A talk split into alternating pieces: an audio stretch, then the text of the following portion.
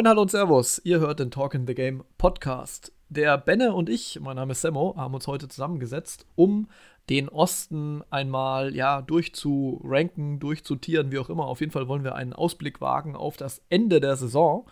Denn äh, diese Power Rankings, wie sie allenthalben gemacht werden, die werden ja immer unterschiedlich angegangen. Und wir haben uns ja in und vor unserem Pod schon ausführlich darüber gestritten, äh, wie man so ein Ranking angeht. Heute haben wir Bennes Methode durchgezogen und ich glaube, das wird ganz cool, nämlich äh, zu gucken, wie werden die Teams dastehen am Ende der Regular Season.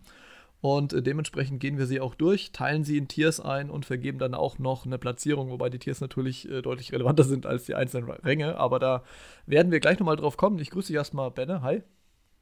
Hi, hi. Bist du heiß auf die Aufnahme heute? Hoffe ich doch.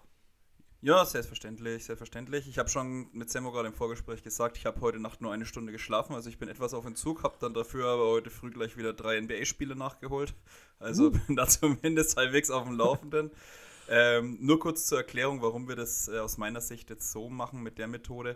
Ähm, ich finde, für eine andere Methode müsste man halt viel öfter noch Power Rankings machen, also alle zwei Wochen oder so müsste man dann eigentlich eins raushauen, weil sich das ja, ja wirklich extrem verschiebt äh, mal ein Team guten Stretch, mal einen schlechten Stretch, wie gut sind die Gegner in dem Zeitraum und so weiter, dann müsste man es halt relativ häufig machen, ähm, weil sich da halt einfach so viel verschiebt. Und äh, wenn wir dann mit den größeren Abständen, wie wir es halt machen, aufnehmen, dann denke ich halt, macht es mehr Sinn, ähm, wenn man schaut oder einen Ausblick gibt, wie es vielleicht am Ende der Saison aus, äh, ausschaut. Wenn wir dann in zwei Monaten wieder aufnehmen, dann sollte sich halt nicht total alles von links nach rechts gedreht haben. Und bei einem zwei Wochen Power Ranking kann das halt durchaus äh, der Fall sein, wenn gerade ein Team guten Stretch hat.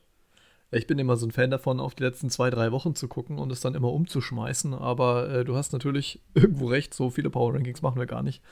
Und dann ist ja. das Ganze irgendwie sinnlos und außerdem macht es ja auch irgendwie Spaß, ähm, mit dem Wissen, was wir jetzt haben, mal zu gucken, irgendwie, wie es ausgehen könnte. Und wie sehr man sich dann auch von den letzten Wochen beeinflussen lässt oder nicht und wo da die Differenzen sind. Also ich bin sehr gespannt wie deine Tiers aussehen und dein Ranking. Und ich würde sagen, wir verlieren gar nicht so viel Zeit, denn wir haben ja 15 Teams vor uns und fangen direkt an, jo. oder? Exakt. Gut. Also, pass mal auf. Ich habe meine Tiers, ich habe überlegt, wie betitel ich die denn? Und dann habe ich Deichkind gehört. Und dann habe ich mir gedacht, dann könnte ich sie auch einfach gleich nach passenden Deichkind-Songs betiteln. Und äh, überlegt, gibt es denn überhaupt passende? Und ja, es gibt tatsächlich ganz passende, weil mein erstes Tier heißt äh, Frei nach Deichkind Befehl von ganz unten, beziehungsweise und andere Prioritäten. Und da habe ich gedacht, das äh, trifft sich doch eigentlich ziemlich gut. Und ich habe da zwei äh, Teams drin in diesem Tier, die können wir mal durchgehen. Und zwar äh, fangen wir mal mit dem ersten an. Ganz unten bei mir auf Platz 15. Die Detroit Pistons. Hast du die da auch? Ja, wie ich gerade schon im Vorgespräch gesagt habe, bei 15 und 1 würde ich kämpfen, bei allen anderen Teams nicht. Ähm, mein Team umfasst allerdings drei, äh, mein Team umfasst drei Teams.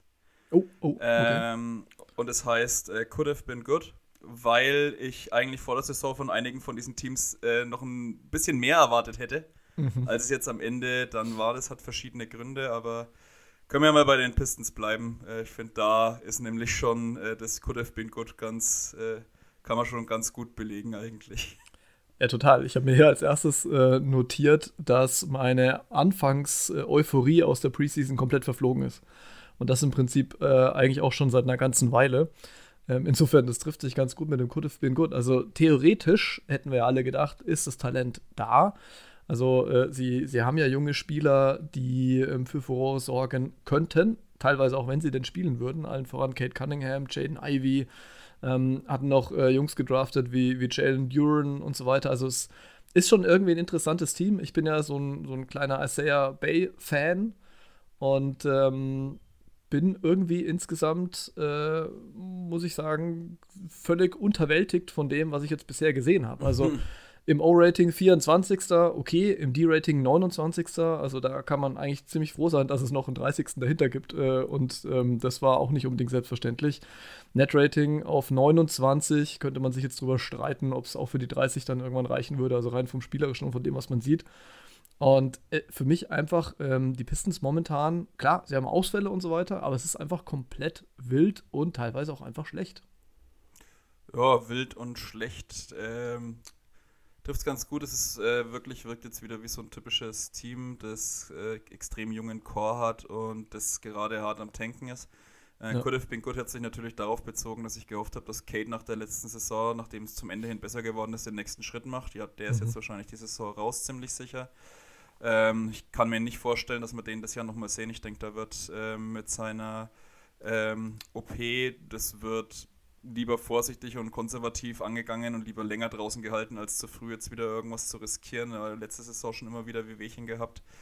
Ja, und ohne Kate ist das Team halt, dann fehlt es halt schon an Top-Talent, Top-Level-Talent. Man könnte jetzt gerade einen Case machen, dass Bojan Bogdanovic wahrscheinlich der beste Spieler des Teams gerade ist. Ja, easy. Äh, also aktuell natürlich vom Talentlevel sehe ich da schon einige, die äh, da auf mittelfristig, äh, mittel- bis kurzfristig schon besser werden. Zum Beispiel Jaden Ivy, finde ich, hat sehr interessante Anlagen schon gezeigt. Ja. Äh, Jalen Duran, ähm, finde ich auch, ist ein äh, wahnsinnig krasser Athlet, ist ja auch erst 19 Jahre alt. Auch Killian Hayes hat ein bisschen die letzten, die letzten Spiele, wo ich gesehen habe, hat er mir wieder besser gefallen. Der, der nimmt jetzt auch endlich mal Spot-Up-Würfe mit relativ viel Selbstvertrauen und das schaut auch so aus, als ob er die jetzt besser trifft. Also der mhm. könnte seine äh, ganz schlechten zwei Saisons davor jetzt vielleicht ein bisschen wieder kompensieren. Ich glaube auch, wenn er jetzt nochmal so eine Kacksaison gehabt hätte, dann wäre es langsam eng geworden in der Liga vielleicht sogar. Ja. Deswegen war es da äh, höchste Zeit. Was ich bei den äh, Pistons interessant finde, sind einfach die Ausreißer nach oben. Man gewinnt beispielsweise gegen die, Pal äh, gegen die Heat, gegen die Mavs, man gewinnt gegen Denver, gegen Utah. Das sind irgendwie alles so, so Teams äh, wo man jetzt nicht zwingend denken würde, dass man gewinnt. Das ist immer wieder gut für so, ein, für so Überraschungskur, aber da muss halt auch alles, ähm, da muss auch wirklich alles zusammenkommen bei dem Team, was ich auch positiv finde. Die kommen gut an die Linie, das ist für ein junges Team auf jeden Fall schon mal gut. Das heißt, sie kommen gut zum Korb. Ja, aber defensiv, puh, also ja, das ist echt tough defensiv. Also es ich weiß nicht genau, in welche Richtung es da auch mittelfristig gehen soll. Ähm, ich glaube, Sadiq Bay wird nicht mehr allzu lange Teil des Teams sein. Der ist jetzt schon in nee. die, auf die Bank verdonnert worden, kommt nur noch von der Bank. Ich denke, der wird zur Trade Deadline spätestens äh, das Team wechseln. Ja. Ja, und dann ich, also ich, also ich bin mir halt relativ sicher, dass da auch keine Ambitionen mehr bestehen, großartig Spiele zu gewinnen. Die Jungen werden spielen gelassen. Jalen Duran spielt viel, Isaiah Stewart ist ja auch erst 21, Jaden Ivy wird viel spielen gelassen. Und dann werden halt auch Spieler ausprobiert, wie beispielsweise Marvin Bagley. Und wenn du Marvin Bagley viel spielen lässt, dann bist du halt eigentlich quasi automatisch schlecht. Also ja. der ist ja. wirklich ein guter Tank-Commander in der Hinsicht. Ähm, und dann finde ich, also ich bin mir so, da würde ich, wie gesagt, auch fast dafür kämpfen und bin mir relativ sicher, dass die äh, Pistons am Ende wahrscheinlich ganz unten stehen. Das Interessanteste ist, glaube ich, dass sie da ein bisschen als äh, Seller auftreten könnten zur Trade Deadline und mit beispielsweise Nerlens Noel oder eben Sadiq Bey zwei Spieler in ihren Reihen haben. Oder auch Bojan Bogdanovic, trotz der Vertragsverlängerung, denke ich mal, immer noch ein wahnsinnig interessanter Spieler für viele äh, Contender auch, ja. die Shooting brauchen und effizientes Scoring. Ähm, also dahingehend ist das Team, ist für mich, glaube ich, die interessanteste Storyline jetzt äh, bis zur Trade Deadline, was die Detroit Pistons angeht. Das stimmt definitiv. Du hast da einige Punkte angesprochen, die ich mir hier auch notiert hatte. Also zum einen, äh, ich habe vorhin Isaiah Bay gesagt und meinte natürlich Sadiq Bay. Ich habe ihn direkt mit Isaiah Ich wusste Stewart. nicht, ob du Isaiah Stewart oder Sadiq Bay gemeint hast. Deswegen wollte ich dich nicht korrigieren. Nee, nee, ich habe schon Bay gemeint, aber habe natürlich direkt mal den falschen Vornamen davor gesetzt. Ehrlich gesagt, ich glaube auch gar nicht, dass das irgendwie, dass er so, so das Problem ist oder so, sondern das, das passt einfach überhaupt nicht zusammen im Spiel. Also sie kriegen ihn überhaupt nicht eingebunden. Es ist ja nicht so, dass er per se jetzt irgendwie fürchterlich schlecht spielen würde. Ich meine, er trifft jetzt seinen Dreier nicht, äh, trifft überhaupt seine Würfe nicht besonders gut. Ähm, gerade, aber wir haben ja letzte Saison eigentlich ganz gut gesehen, was Bay theoretisch leisten könnte. Aber irgendwie, irgendwie läuft es überhaupt nicht zusammen. Und bei Killian Hayes, äh, du hast schon gesagt, im Grunde hat er gerade so ein bisschen seine Karriere gerettet, weil jetzt in der Phase, wo, ähm, wo Kate Cunningham nicht, nicht spielen konnte und er einfach mal frei, frei aufgezockt hat, hat er plötzlich gezeigt, dass er doch einiges auf dem Kasten hat. Hat jetzt 11, irgendwas Punkte gemacht, 7,5 Assists ähm, dabei verteilt und das Ganze sogar relativ effizient, hat auch seinen Wurf wieder gefunden. Das gefällt schon ziemlich gut und man merkt halt auch, warum äh, viele bei ihm so extrem begeistert waren, als er noch in Ulm gespielt hat ähm, weil er halt einfach in, in seinem Playmaking ähm, Dinge drin hat, die halt irgendwie nicht jeder Spieler hat und die teilweise auch echt ein bisschen flashy sind ähm, und jetzt halt auch funktionieren. Ich meine, flashy waren sie vorher auch schon, hat halt noch nicht funktioniert.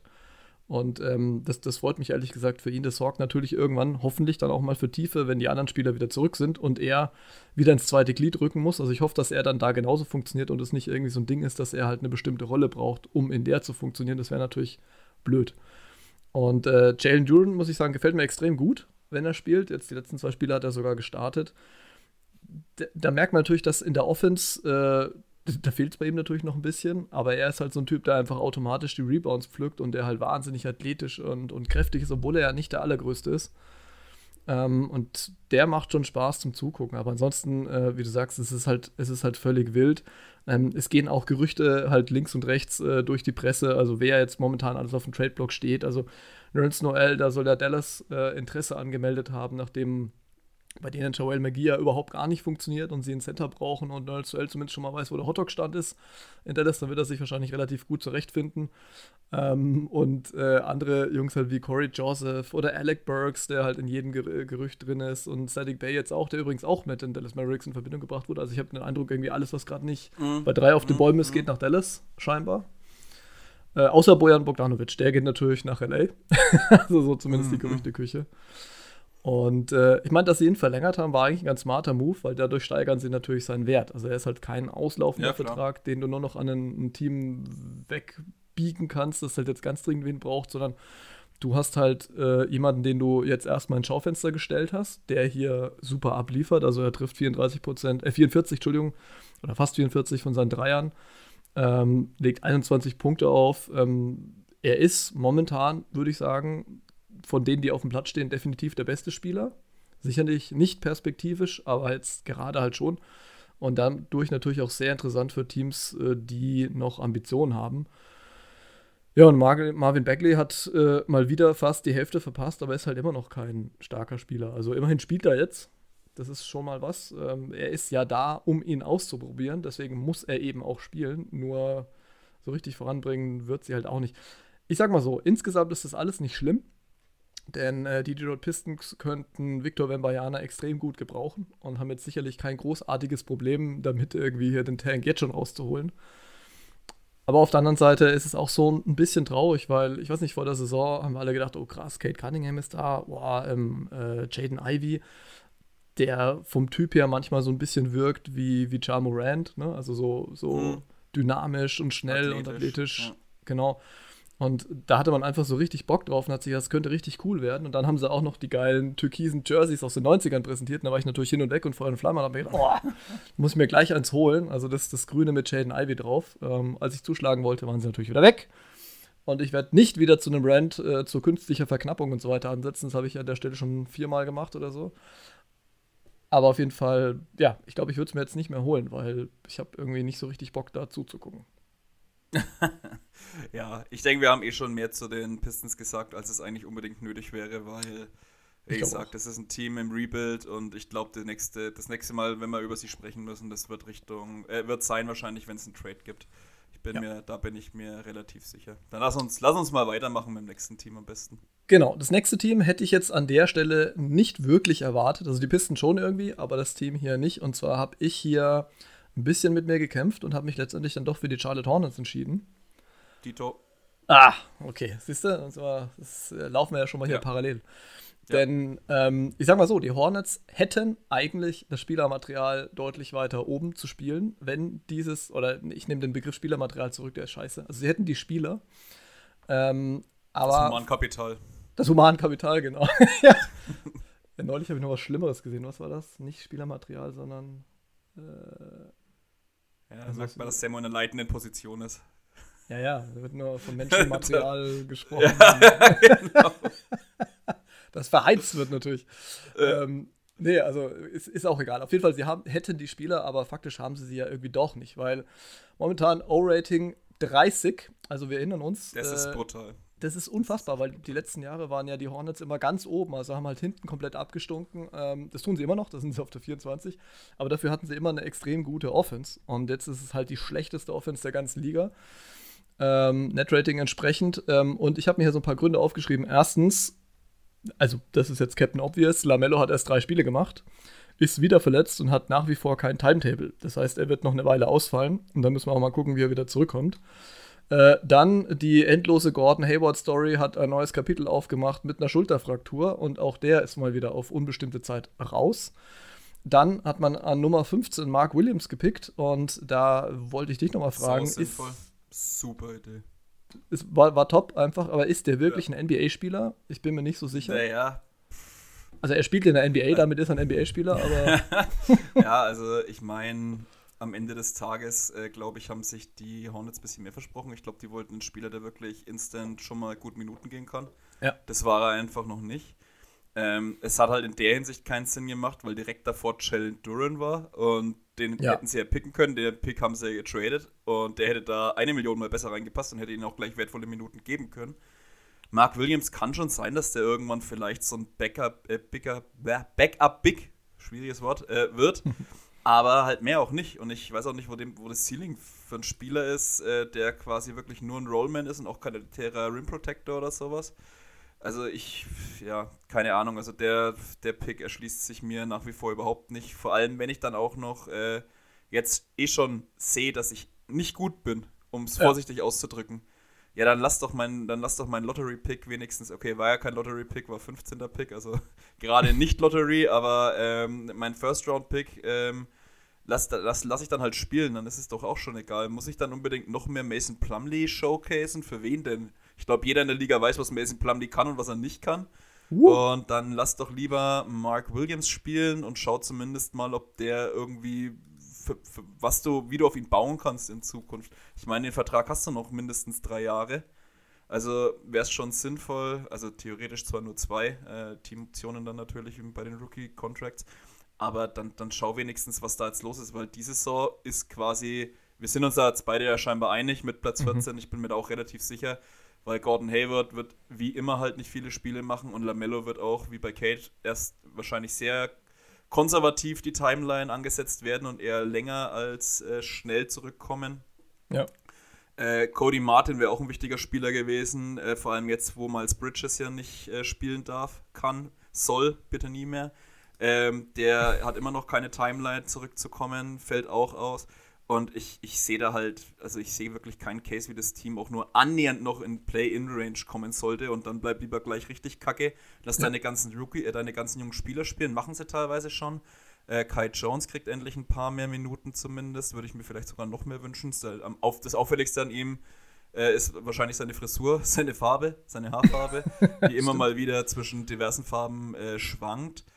Ähm, ja, ich würde mir dann bei für ein paar mehr Spieler würde ich mir sogar noch mehr Minuten wünschen. Ähm, aber alles in allem, ja, also ich glaube auch, das ist ein Team, das wird in der Trade Deadline äh, absolut als Seller auftreten. Ich könnte ja. mir vorstellen, dass Terry Rogier nicht die Saison in, äh, in Charlotte beenden wird. Sehe zumindest nicht viel Sinn darin. Glaube ich auch nicht. Äh, bei Kelly Oubre muss man schauen. Wäre auch so ein Spieler, den ich mir vorstellen könnte, den Team als Microwave-Scorer von der Bank, äh, der ein bisschen äh, Defense vielleicht noch mitbringt, ähm, auch ganz gut gebrauchen könnte. Ja, und ich meine, wenn du die, wenn du äh, Theo Maledor 17 Minuten spielen lässt, dann bist du halt auch, wie gerade mit Marvin Beckley schon beschrieben, automatisch irgendwie ein, äh, ein Lottery-Team. Da kannst du quasi gar nichts mehr dagegen dann machen. Ähm, ja, ich sag mal, einzig, einzig positive Story für, äh, Storyline für mich oder was mich freut, ist, dass Dennis Smith Jr. jetzt nochmal wie ein NBA-Spieler aussah. Äh, ja, aber da muss man auch sagen, verletzt ist. Ja, genau, verletzt. Und ich muss sagen, der vierte Frühling von ihm war auch wieder schneller vorbei, als er eigentlich kam, weil im Endeffekt, wenn man sich auch die Splits anschaut, im Oktober äh, hat er irgendwie 44% Dreier getroffen und jeder hat sich gedacht, krass, irgendwie bei ihm geht's ab. Und die anderen würfen natürlich auch. Im November waren es dann noch 16,7%, hat er quasi gar nichts mehr getroffen und jetzt ist er verletzt. Also ich äh, bin mir nicht so sicher, ob, ob da noch mal viel geht. Und ganz ehrlich, wir müssen uns auch irgendwie die Frage stellen, weil wir jetzt so locker die, die äh, Detroit Pistons auf 15 äh, einplatziert haben sollte Lamello nicht so früh zurückkommen oder sollten vielleicht die Hornets irgendwie merken, hm, ja, also irgendwie ist das alles sowieso nicht so geil, dann können wir auch gleich richtig tanken und dann ist halt Lamello vielleicht ein bisschen länger noch raus oder sowas. Ob die Hornets nicht sogar das Potenzial hätten, die, die Pistons nochmal äh, hinten raus zu überholen, also für Platz 15, weil es ist ja wirklich fast mhm. nichts mehr übrig. Also Terry Rozier und Kelly Oubre schmeißen die Show momentan, also was halt an Show übrig ist. Äh, nur wie du schon gesagt hast, Terry Rozier taucht in so ziemlich jedem Trade-Gerücht auf momentan. Und es würde auch irgendwie Sinn machen, weil auch hier, ähm, ich bin kein Riesenfan dieser Timeline-Debatte, ne?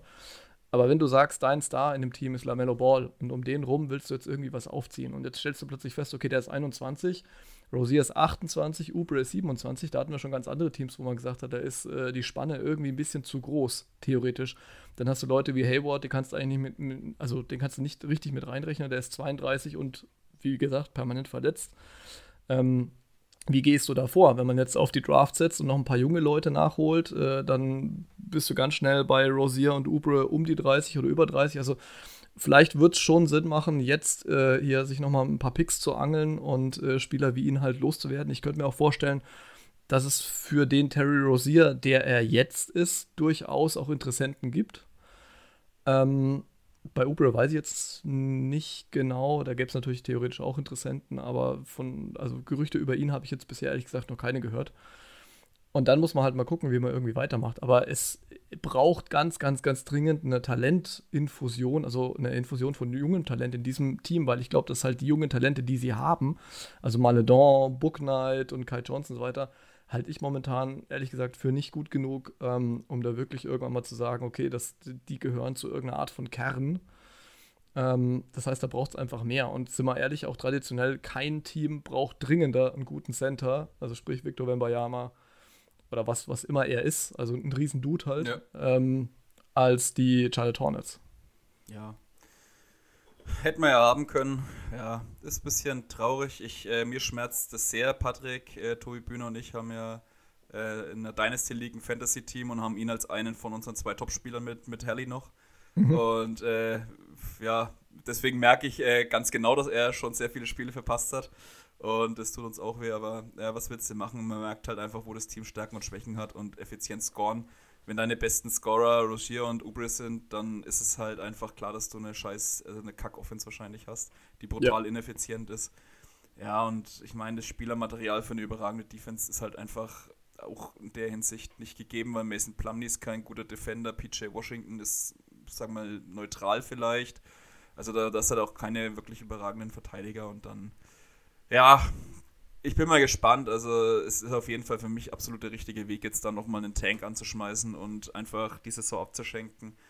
Äh, der der Hayward-Deal, der von vielen ja damals gefeiert wurde äh, als absoluter Stil, wo er mal kurz wieder fünf Spiele gut war, ist für mich immer noch absolut unverständlich und Katastrophe. Äh, tut halt einfach weh. Ähm, der läuft aber nächstes Jahr dann zumindest glücklicherweise auch endlich aus, verdient aber nächstes Jahr halt nochmal über 30 Millionen. Mhm. Also echt brutal und ja, er wird halt nie mehr ein Spieler sein, der mehr wahrscheinlich als 50 Spiele in der Saison macht, wenn überhaupt. Und äh, von der Timeline her passt es sowieso nicht wirklich. Also von daher macht aus meiner Sicht Sinn. Ähm, man hat zwar junges Talent im Kader angesammelt ein bisschen, aber nichts, was äh, Star-Upside hat und deswegen muss man jetzt einfach nochmal den Tank anschmeißen. Weil Charlotte ist jetzt, äh, gut, Entschuldigung, Lamello natürlich, äh, den vergesse ich jetzt gerade fast ein bisschen, weil er halt nicht spielt. Ja. Aber zu Lamello brauchst du jetzt halt einen Coaster und wenn du jetzt da äh, Wemby noch mit reinpackst oder so, oder ähm, irgendeinen anderen guten Wing. Da gibt es dieses Jahr auch genug in den Top, äh, in der Top-Range. Hört euch, hört bei Dennis rein, dann wisst ihr Bescheid. Genau, genau. Äh, also da, das ist absolut der richtige, der richtige Weg für mich. Und da gibt es da von den, von den restlichen kommen bestimmt ein paar gute Rollenspieler mit raus, aber eben nichts, was dich mittelfristig weiterbringt. Und in der, äh, ich sag mal, in der Free Agency wirst du da auch keine Stars holen nach Charlotte. Dafür ist das Team einfach zu unattraktiv. Nee, ich meine, klar, PJ Washington ist auch ein interessanter Spieler irgendwie, Jalen McDaniels vielleicht auch, aber das ist ja jetzt nichts, wo du, wo du irgendwie dann sagst, so krass, ähm, gib dir nochmal zwei Jahre und dann geht's rund. Also ja. ähm, so ein, so ein Two-Man-Game aus Lamello und Wembayana oder wem auch immer, das, das äh, kann ich mir schon sehr gut vorstellen. Das könnte super spannend werden. Ähm, deswegen lohnt sich definitiv, da unten, unten anzugreifen, sozusagen. und ich glaube, das werden sie auch tun.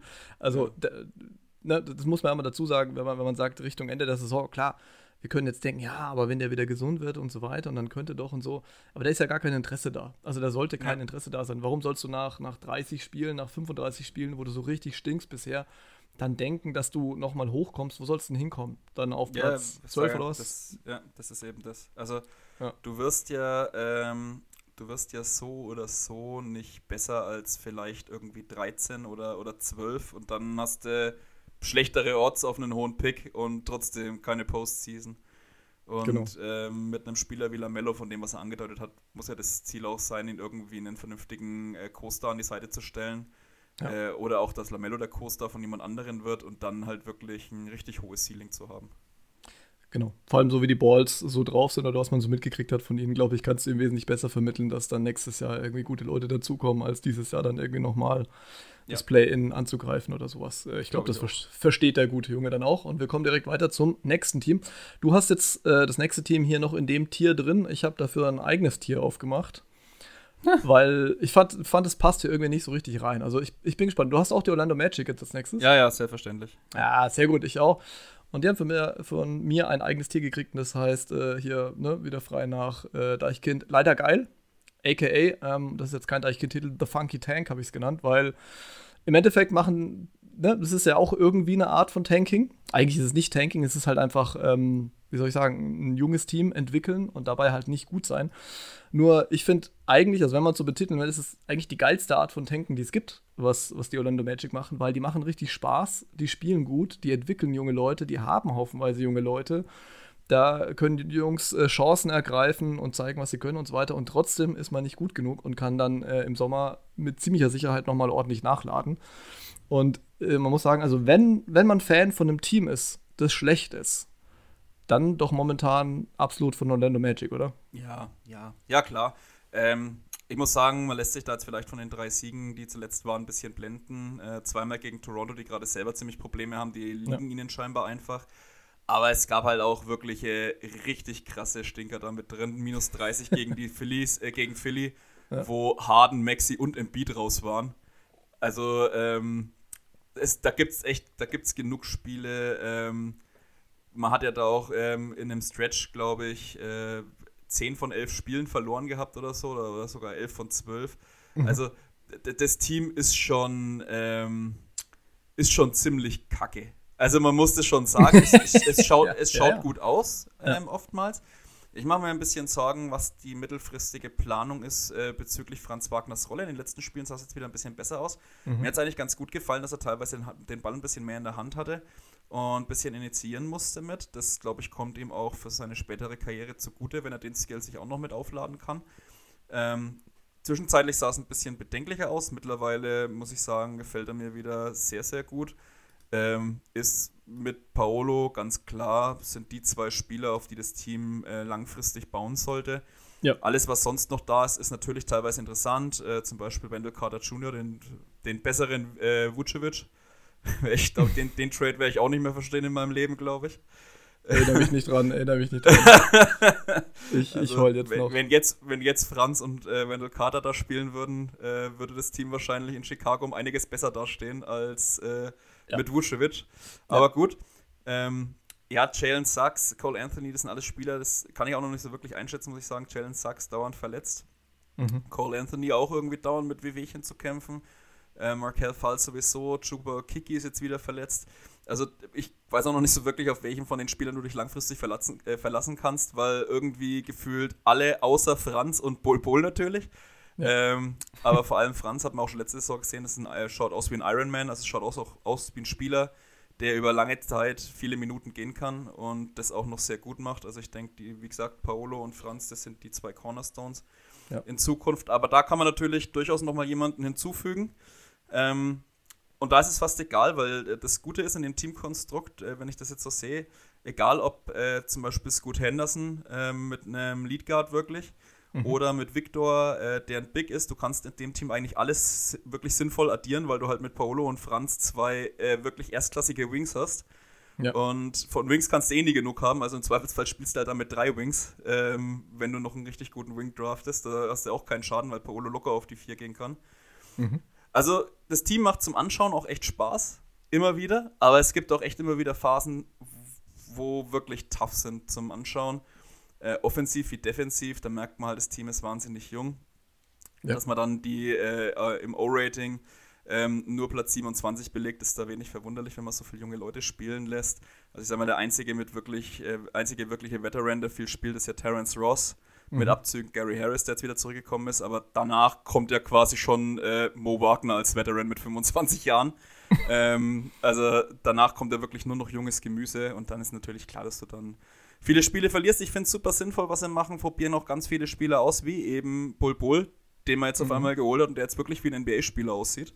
Hätte ich nicht gedacht, muss ich ehrlich sagen, aber ja, finde ich passt da gut rein. Ja, also ein interessant, ein, ein sehr spezieller auf jeden Fall. äh, ist, der ist auch ganz verrückt, ja.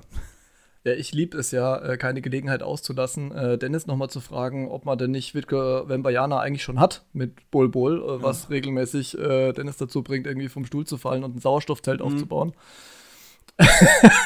zu also, ja, natürlich zu Recht. Aber ich, ich fand es einfach so lustig, weil ich das so oft gelesen habe. Und ich meine, ich bin ja extrem, also ich bin ja sozusagen der Lokführer vom Bol Bol Hype Train.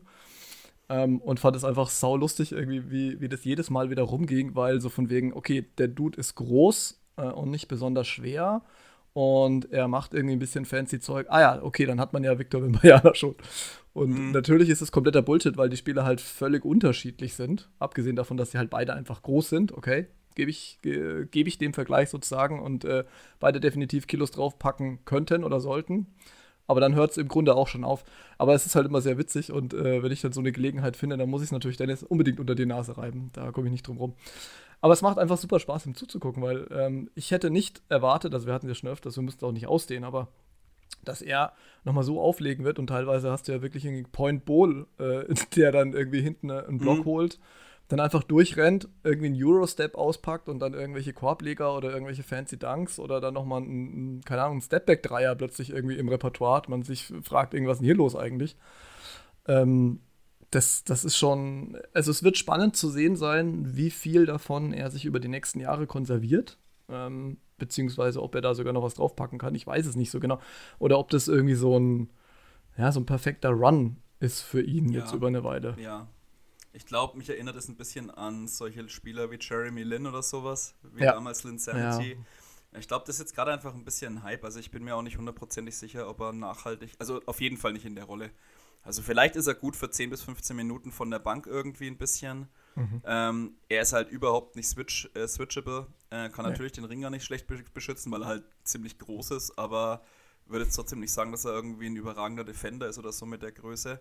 Ähm, sein, sein Skillset ist halt wirklich vielleicht für Benchline-Ups schon ganz interessant, wo du dann auch mal eine neue, ähm, eine neue Variante mit reinbringen kannst, ähm, mit einem Center, der halt auf jeden Fall, den du draußen an der Dreierlinie parken kannst. So einen haben sie übrigens schon mit Mobamba, lustigerweise, äh, der aber deutlich weniger spielt als äh, Bol Bol.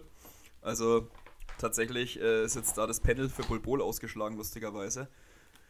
Ja, aber Victor, also äh, Wemby ist erstens nochmal ein gutes Stück größer und hat eine noch krassere Wingspan, hat ein viel, noch, ein, noch ein besseres Gespür fürs, äh, fürs Spiel, also ein besseres Feel for the Game. Die Handles von äh, Wemby sind geisteskrank für die Größe.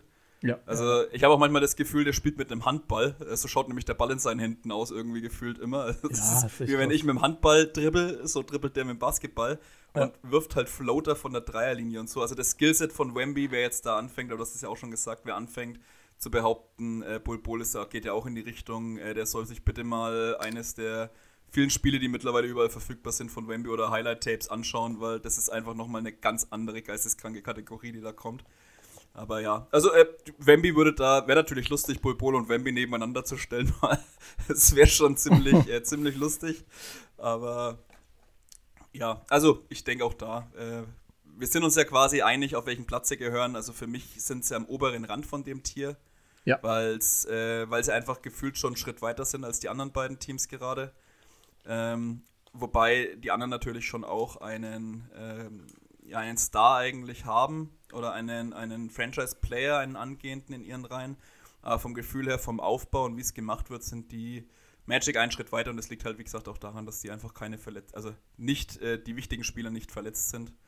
Und ich glaube, deswegen halt mittelfristig ein paar mehr Siege rausspringen werden als bei Charlotte und Detroit. Das stimmt, wobei sie natürlich trotzdem äh, mit Verletzungen zu kämpfen hatten. Also Carter war eine ganze Weile raus, Sachs auch, Anthony, Falls, Harris auch. Ähm, aber sie haben halt noch genug junge Leute, die dann irgendwie die Minuten auffangen können. Also zumindest im Sinne von, äh, dass sie sich in den Minuten entwickeln. Und das finde ich halt so spannend, weil mit Banquero, mit Wagner, mit Carter Jr., Sachs, Anthony, mit Bol Bol und Falls hast du ja mehrere Leute, die theoretisch ähm, also wirklich wachsen könnten in dem, was sie da tun und die dann aber auch dick Minuten kriegen. Und damit haben halt die Magic schon wieder einen Vorteil gegenüber ein paar anderen Teams, die wir jetzt gleich noch besprechen werden, wo man sich vielleicht fragt, hm, bekommen da die richtigen Leute die Minuten. Ne? Und hier ist es definitiv mhm. so, die kriegen alle über 25, die ich jetzt aufgezählt habe. Jeder hat seine Chance, jeder kann was machen und äh, viele davon nutzen es halt auch, siehe Bol Bol. Und deswegen macht es auch so Spaß. Natürlich verlieren die teilweise extrem hoch. Ähm, teilweise verlieren sie auch einfach knappe Spiele. Also ich kann mich, ich weiß gar nicht mehr, wie lange es her ist, äh, erinnern an äh, Magic gegen Kings, wo es auch super knapp zuging und, und es einfach so richtig Bock gemacht hat, irgendwie, weil beide so richtig Feuer hatten. Und äh, deswegen haben sie halt ein eigenes Tier gekriegt, weil klar, so viel besser als die anderen sind sie nicht. Und sicherlich werden sie dann früher oder später auch ein bisschen darauf achten, sollten sie mal irgendwie in irgendeinen Run reinstarten können, aus welchen Gründen auch immer, dass der nicht allzu lange dauert, nach Möglichkeit. Aber sie haben halt den Vorteil, sie haben mit Paulo und Baquero jemanden im Team, der potenziell mal der beste oder zumindest zweitbeste Spieler werden kann. Sie haben mit Franz Wagner die perfekte Ergänzung, also zum besten Spieler würde ich ihn jetzt noch nicht erklären wollen, aber eine perfekte Ergänzung für sowas und können darum so ein bisschen aufbauen. Und die Aufbauspieler, also auf die du setzen könntest, die sind eben teilweise auch schon da und trotzdem ist man nicht gut. Und äh, deswegen würde ich sagen, in dem Fall alles richtig gemacht, da gibt es nochmal ganz andere Teams. Aber kommen wir weiter. Das heißt, bei dir fängt jetzt ein neues Tier an, bei mir auch. Und Exakt. in meinem nächsten Team sind drei Teams. Wie viel das äh, Tier sind drei Vier. Teams? Vier. Vier, ja. Oha. Bei mir sind es vier. Bin ich gespannt. Also mein Tier heißt äh, Schweiß und Tränen. Ist vom mm, äh, auch nicht schlecht, ja. Album Kabeljau Inferno. Ich habe gedacht, das passt eigentlich ganz gut, weil ich glaube, da wird jetzt ziemlich viel Schweiß reingesteckt, äh, in diesem Tier auf jeden Fall mal das Play-In zu erreichen. Und rein rechnerisch, ich meine, ich habe hier drei Teams drin, eins ist auf Platz 10, äh, fliegen zwei auf jeden Fall raus. Das heißt, äh, einer mhm. von den dreien kommt gerade noch so ins Play-In und da müssen wir uns dann auch fragen, ob das äh, denn wirklich erstrebenswert ist oder nicht. Aber fangen wir doch mal an bei mir, Platz 12. Ich habe hart gestruggelt, ehrlich gesagt, zwischen 11 und 12 und habe es hin mhm. und her geschoben und habe mich jetzt letztendlich, aber ich weiß nicht, ob ich dabei ein gutes Gefühl habe, für die Washington Wizards entschieden. Soll ich auch, ja. Ach, okay. also wir haben uns nicht abgesprochen vorher. Finde nee, ich, find ich interessant, weil da gab es wirklich ein paar Cases, also da kannst du wirklich in meinem Vierer-Tier würde ich für keinen der vier jetzt großartig in den Krieg ziehen, die an zwölf oder an neun zu ziehen. Also gut, du hast jetzt nur drei Teams. Ja. Aber ich habe mich auch für die Wizards entschieden. warum hast du dich für die Wizards entschieden? Also, ich sag dir ehrlich, ich habe überlegt zwischen den Wizards und den Knicks. Das waren meine zwei äh, Hauptkandidaten oh. auf Platz 12. Also haben wir da doch einen Unterschied, das ist schon mal sehr gut. Ey. Äh, ja, na, Believen, ja. Also, sagen wir so, da, da, da passt wirklich, da, da passt kein Blatt Papier dann dazwischen. Also, die könnte man da genauso gut mit reinschieben. Aber ich habe letztendlich dann die Wizards genommen, weil ich ihnen aus verschiedenen Gründen nicht so richtig über den Weg traue. Der erste ist, der allerweichste und überhaupt gar nicht belastbar sind halt die Wizards. Und irgendwie in Washington, was in den letzten Jahren da so gelaufen ist, das war irgendwie hinten raus dann irgendwie nie so fürchterlich begeisternd. Und deswegen, äh, das müssen sie mir erstmal beweisen, dass sie da das Ruder rumreißen können. Aber das ist natürlich jetzt mehr Blabla. Ähm, ein bisschen härtere Fakten sind, dass äh, momentan zum Beispiel Bradley Beal mal wieder raus ist. Also hat ja äh, neun Spiele verpasst. Rui Hachimura hat elf verpasst. Und Dylan Wright ist auch gerade raus. Und es waren halt diverse Spieler immer mal wieder verletzt. Dann äh, hat man Christaps Porzingis, der eigentlich sehr gut funktioniert momentan, augenscheinlich zunächst mal. Und äh, eigentlich für Bradley Beal jetzt über Phasen der Saison so ein bisschen der Sidekick war, der eher nicht so richtig war über die meisten Phasen in Dallas.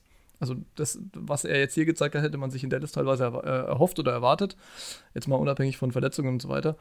Trotzdem traue ich Christaps immer noch nicht so richtig. Also wenn es darauf ankommt. Jetzt könntest du sagen, gut, hinten raus, wenn alle so ein bisschen rumschludern, dann ist genau seine Zeit. Und das war es ja in Dallas dann auch schon immer. Also kurz vor den Playoffs hat er meistens am besten gespielt. Aber ich weiß nicht, wie, wie sehr vertraue ich da auf seine Gesundheit und so weiter. Das kannst du natürlich immer sagen bei vielen Spielern, aber ich bin da einfach, hm, ich weiß nicht. Jetzt die letzten sechs Spiele, da habe ich mich vielleicht auch ein bisschen beeinflussen lassen. Losing Streak und teilweise auch gegen Grottenteams. Also es ist jetzt irgendwie nicht so, dass sie nur gegen die guten Teams verlieren, sondern teilweise auch gegen die schlechten. No.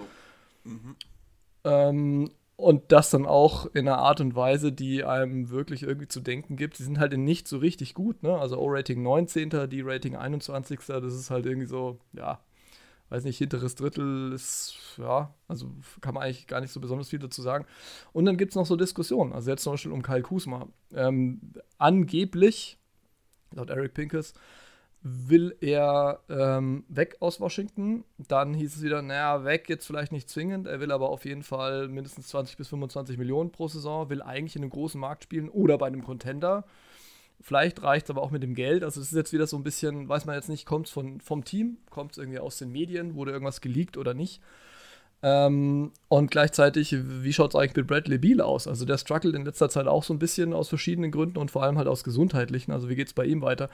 Was sie tun können, das ist das Positive, sie können teilweise wirklich stabile Lineups aufstellen. Also wenn alle da sind und du hast halt Leute dann wie Morris und Will Barton oder so mit drin, dann können sie dir schon mal wirklich ein Spiel auch mal spektakulär ähm, gewinnen. Ähm, sie können auch mal Leute reinstellen, die plötzlich mal einen Dreier werfen äh, und, und gut treffen. Hier, ähm, na, wie heißt er?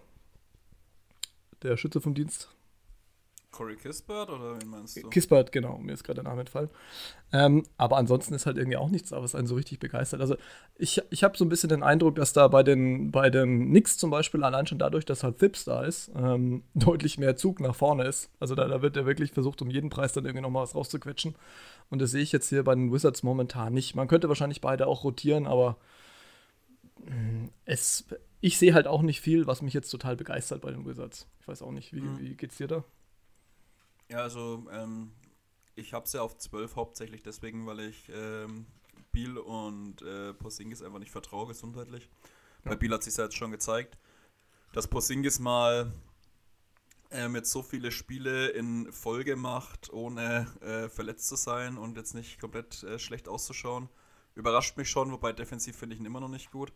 Ja. Ähm, aber äh, ich glaube halt einfach nicht, dass der eine Saison mit 60 plus Spielen macht irgendwie. Das muss ich erst nochmal wieder sehen, weil das war die letzten Jahre einfach nie so.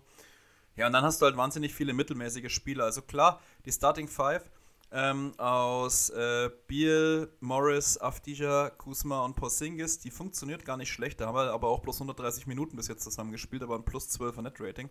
Ja. Also die funktioniert schon ganz gut, aber die spielen halt auch einfach super selten zusammen, weil entweder Biel oder Porzingis dann halt wahrscheinlich immer mal wieder raus sind. Und ja, danach hast du halt, du hast viele solide NBA-Spieler, wie eben, also hinter Porzingis und Biel, dann halt wie Kuzma, Morris, Avdija, ähm, Barton, Gafford und so weiter. Das sind halt alles jetzt wirklich da, da springt jetzt keiner im, im Sechseck, weil die so geil sind, aber ähm, es ist okay das sind solide Rollenspieler, aber halt auch nur Rollenspieler und nicht mehr.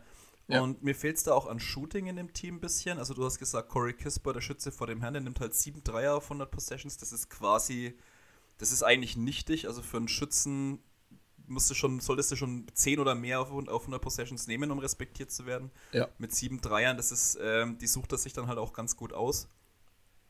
Ähm, nehmen wir nur die 20 meisten Dreier ähm, in der Liga, treffen diese zwar halbwegs solide, aber das ist halt auch nicht unbedingt der Hit. Also für mich ist der ganze Kader, ist, der schreit halt einfach nach Mittelmäßigkeit. Die Stars sind ja. halt quasi so die grauen Mäuse. Also schon bei den Stars fängt es irgendwie an, wo du dir denkst, ja, Biel und Porzingis, wenn ich jetzt irgendwie bei Stars raussuche, dann werden das so ziemlich die am untersten Ende von dem Tier landen, weil die halt einfach wirklich, wirklich nicht, nicht wirklich flashy sind. Ja. Die restlichen Rollenspieler, bei denen ist das gleiche. Da ist auch nicht viel Talent da. Corey Kispert das wird, glaube ich, nie ein wirklich guter Starter oder irgendwas, wird vielleicht ein Rollenspieler. Auf die er kommt vielleicht über seine Defense, äh, wenn er seinen Dreier irgendwann mal treffen sollte, aber das schaut auch irgendwie nicht so geil aus. Hachimuras mhm. Rolle kenne ich immer noch nicht so wirklich. Will Barton spielt eine ziemliche Kacksaison bis jetzt. Mhm. Da weiß ich überhaupt nicht, wie es mit dem weitergehen soll. Pff, ja, Johnny Davis haben sie gedraftet, der spielt quasi gar keine Rolle keine Ahnung, weiß auch nicht, wo es mit dem Team hingehen soll. Also dann hast du halt mit Morris, Porzingis, Kuzma sind alle drei 27, Biel 29, sind alle quasi jetzt in der Prime, also wo du jetzt eigentlich in Win Now gehst, aber das Team ist halt absolut viel zu schlecht, um in Win Now zu sein. Ja. Ich weiß auch nicht genau, wo es da hingehen soll. Also Kuz, ja, kann er, wenn er sagt, er will zu einem Contender, dann kriegt er aber halt eine Mid-Level oder so oder vielleicht so 15 Millionen, aber nicht mehr. Ja, eben. Weil also. ein Contender zahlt dem kein, keine 20 plus. Äh, dafür ist sein Skillset einfach nicht wertvoll genug. Er ist jetzt kein überragender Schütze, kein. Er ist ein guter Defender, aber halt einfach kein, gut, kein überragender Schütze. Ist oft ein bisschen zu ineffizient in dem, was er tut. Ein 106er O-Rating ähm, ist zwar individuelles O-Rating, aber spricht da auch schon ein bisschen für sich. Ja. Also das Team ist einfach, also ich glaube, von so ziemlich allen Teams ist, sind die Wizards das Team mit das am wenigsten Emotionen bei mir irgendwie in irgendeine Richtung hervorruft, muss ich ganz ehrlich sagen. Das geht mir auch so. Also vielleicht zusammen mit den Hornets, weil die, da weiß ich jetzt auch nicht so richtig, auf was ich mich da fokussieren sollte.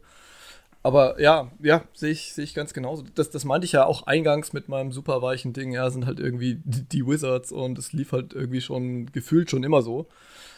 Das, das Ding ist halt, was, was soll das? Ne? Also wir hatten die Diskussion letztes, vorletztes Jahr, wir hatten die Diskussion, als Westbrook noch da war und haben gesagt, mh, hm, führt es irgendwo hin, sollte man vielleicht einreißen, eigentlich müsste man einreißen und dann hat man irgendwie gesagt, na, okay, Westbrook gibt man ab und holt sich ein paar Leute und dann haben wir uns noch gedacht, so ja gut, also so Barten dazu holen und Kusma, das sind jetzt keine schlechten Moves oder so, aber es bringt ihr halt auch nicht wirklich was. Also Daniel Gafford zum Beispiel, der letztes Jahr noch ziemlich gut gefallen hat, ähm, der ist jetzt hier auch deutlich ähm, abgerutscht und, und weniger äh, von, von Belang für das Team. Ich schaue hier gerade, er hat, hat auch kaum gespielt, ne? Ne, spielt nur noch 13, 13 Minuten. Genau, 13 Minuten. Seinen also. Starting Center Spot hat er an Posingis verloren. Ja, ja, genau. Das, das, ist ja auch irgendwo richtig, aber wie du schon sagst, Posingis ist halt für mich eigentlich auch kein Star. Also der ist gehaltstechnisch und vom Namen her und, und, und irgendwie so in diese Starrolle reingerutscht, aber er hat uns eigentlich jetzt jedes Jahr bewiesen, dass es nicht unbedingt ist. Er macht seine 22,7 Punkte, okay, gebe ich ihm und, und 9,1 Rebounds, das ist gut. Ähm, aber hinten ist es so ein bisschen problematisch und das ganze Zusammenspiel, es, es schaut auch einfach nicht so geil aus, muss man sagen. Also ich schaue nicht gern Wizards-Spiele, selbst äh, wenn es bei ihnen mal rund läuft. Ja, und deswegen sind sie halt da, wo sie sind. Und ich würde sagen, ehrlich gesagt, dass ähm, auch jetzt ich wäre für Abriss. Ja, das äh, ist jetzt aber quasi nicht mehr möglich. also da muss man ganz realistisch sein. Also ich wüsste nicht, wie die Wisser, äh, wie sie jetzt noch äh, Abriss machen sollen. Das hätten sie vor der Saison machen müssen. Jetzt haben ja, sie Billions den, den, Supermax gegeben, der wird nie mehr das Team wechseln. Ja. Also kein Team wird äh, irgendwie was zahlen oder ein was den Gegenwert aufbringen, äh, um Biel sich da reinzuholen mit dem Vertrag. Porzingis ist sauteuer. Also mit den beiden hast du halt allein schon 80 Millionen pro Jahr über die nächsten Jahre dann teilweise ja. Äh, verbraten. Und dann ist Abriss, was willst du machen? Die werden auch nicht einfach auf die Bank gesetzt für alle Zeiten. Dafür ist äh, Biel zu verdient um die Franchise. Mhm. Und da wird es ihm, glaube ich, ziemlich hoch, hoch, angerechnet auch, dass er ähm, jetzt noch da geblieben ist und wieder verlängert hat. Auch wenn es aus meiner Sicht fürs Team eigentlich nicht der beste Weg war, aber ihm als wird halt die Loyalität hoch angerechnet.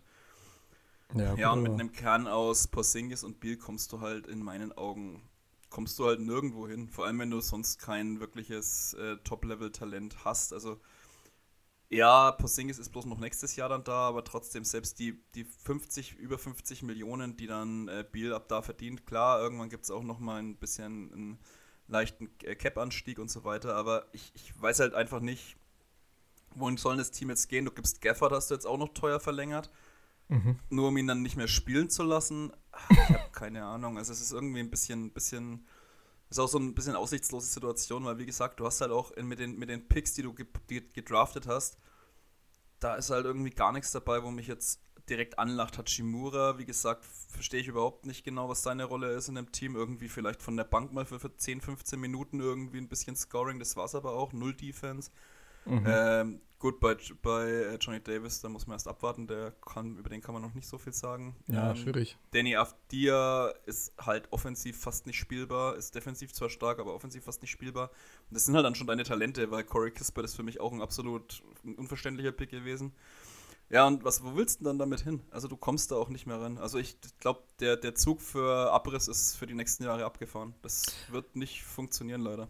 Der Abriss wird deswegen nicht funktionieren, weil du halt den fetten Vertrag von Biel nicht loskriegst und du kriegst ihn vor allem dann nicht los, wenn er halt äh, ständig verletzt ist. Also ich könnte mir noch ja. eine Welt vorstellen, in der er, wenn er jetzt irgendwie die letzten zwei Saisons so Ironman-mäßig durchgespielt hätte und hätte halt immer seine 25 aufgelegt und so weiter, dann ist er grundsätzlich kein äh, uninteressanter Spieler. Also letztes oder vorletztes Jahr, ich weiß gar nicht mehr, war er bei ähm, den Denver Nuggets hoch im Kurs und das hätte ich mir auch sehr, sehr gut vorstellen können. Da hätte er auch super gut reingepasst, aber dafür ist halt zu spät. Also die einzige Möglichkeit, die man noch hat in Washington, ist, dass man sagt, okay, wir, wir lernen den Kader so aus, dass am Ende, ich übertreibe jetzt ein bisschen, nur noch Bradley Beal dasteht mit seinen 50. Dann hoffen wir darauf, dass halt das Cap steigt. Und dann retoolen wir außenrum. Wie geil das dann Bradley Beal finden wird, das steht dann wieder auf, auf äh, der nächsten Karte. Auf der anderen Seite, was soll er machen? Ja? Er kann dann natürlich einen Trade fordern. Aber mhm. wer, wer macht den?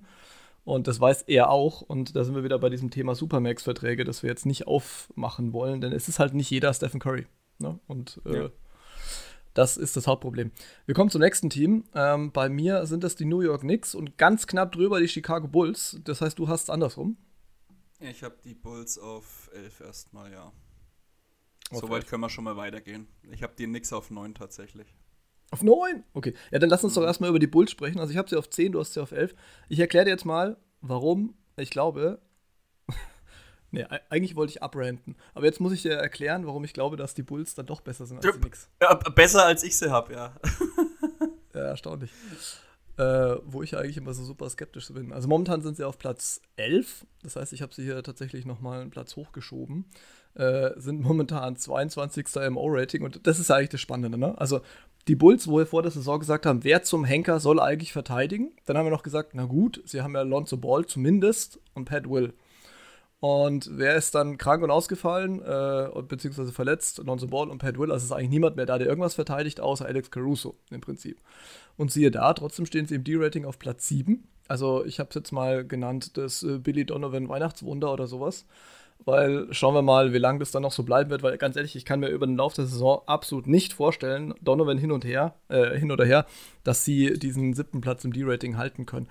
Was ich aber schon erwartet hätte, wäre, dass sie auf jeden Fall äh, jetzt keine super geil rundlaufende Offense oder sowas sind, aber definitiv besser als Platz 22. Also da könnte ich mir erwarten, dass im Laufe der Saison vielleicht noch ein bisschen was kommt, denn sie haben ja schon Offensivspieler, die äh, die dir was bringen können offensiv, aber halt nur auf eine ganz bestimmte Art und Weise. Und dementsprechend ist halt auch spannend. Netrating, genau, plus oder minus null. Also 16. Du hast vorhin gesagt, äh, die Wizards, das schreit alles nach Mittelmaß. Da wollte ich schon reingrätschen und sagen, naja, eigentlich sind die viel zu schlecht für Mittelmaß.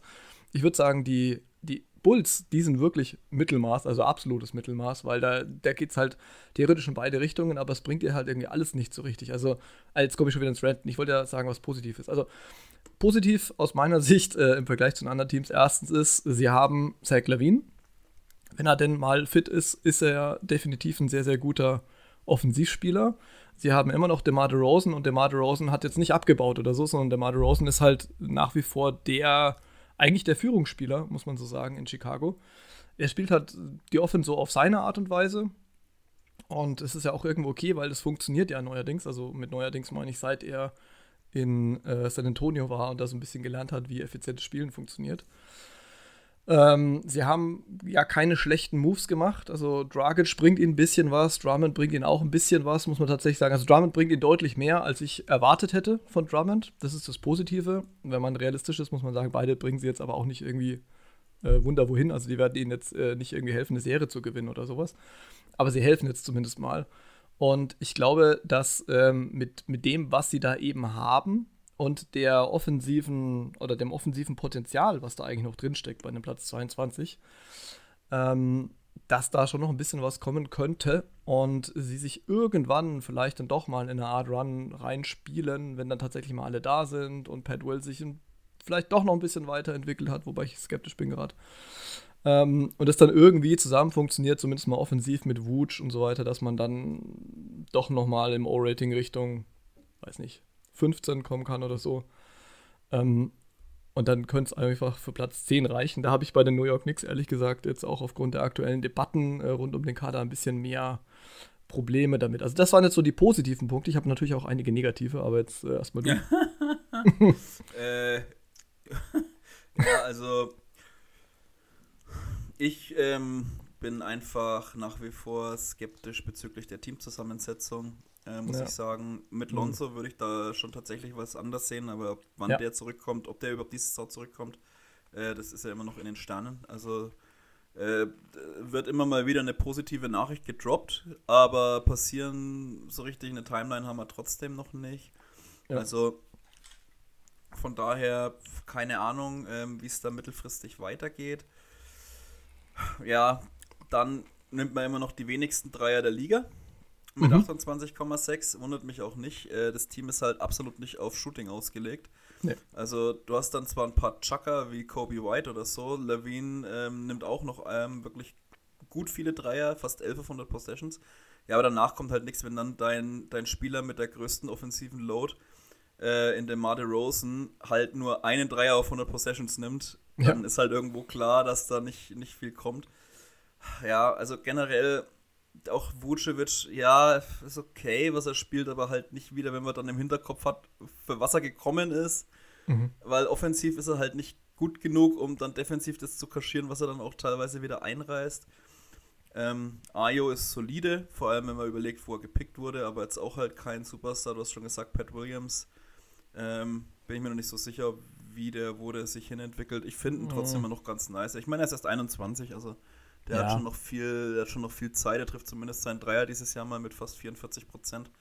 Ja. Das ist ja schon mal ein, ist ja schon mal ein Anfang. Ja, aber wie gesagt, also das gesamte Team ist, ich finde ich einfach schwierig, auch nicht gut aufgebaut in meinen Augen. Wie gesagt, es fehlt mir da auch einfach extrem an Shooting.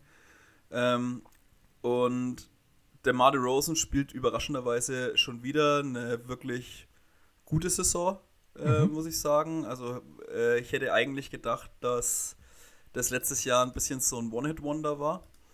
Aber ähm, es sieht gar nicht schlecht aus. Ja, aber man sieht halt ein Problem zum Beispiel Rim Protection. Ne? Also die Gegner kommen halt trotzdem am neunt in die äh, Schließen am Ring Hub und auch mit äh, weit über 70 Prozent. Da ist man halt einfach nicht gut aufgestellt, auch in, in, in Floater Range mit 50 Prozent, ähm, wo sie auch relativ häufig hinkommen. Und dann, das ist ja klar, ich meine, Vucevic ist kein Rim Protector, Andre Drummond wäre gern einer, aber ist er halt auch nicht. ähm, spielt wahrscheinlich, wie du sagst, trotzdem besser als erwartet. Das Einzige, was mich ein bisschen positiv stimmt bei den Bulls, ist aktuell, dass sie ihr Netrating deutlich underperformen. Also mit einem ausgeglichenen ja. Netrating stehen sie jetzt gerade 4 unter 500. Ähm, wenn man das hochrechnet, äh, kommt man natürlich äh, wenig überraschend auf 41 Siege.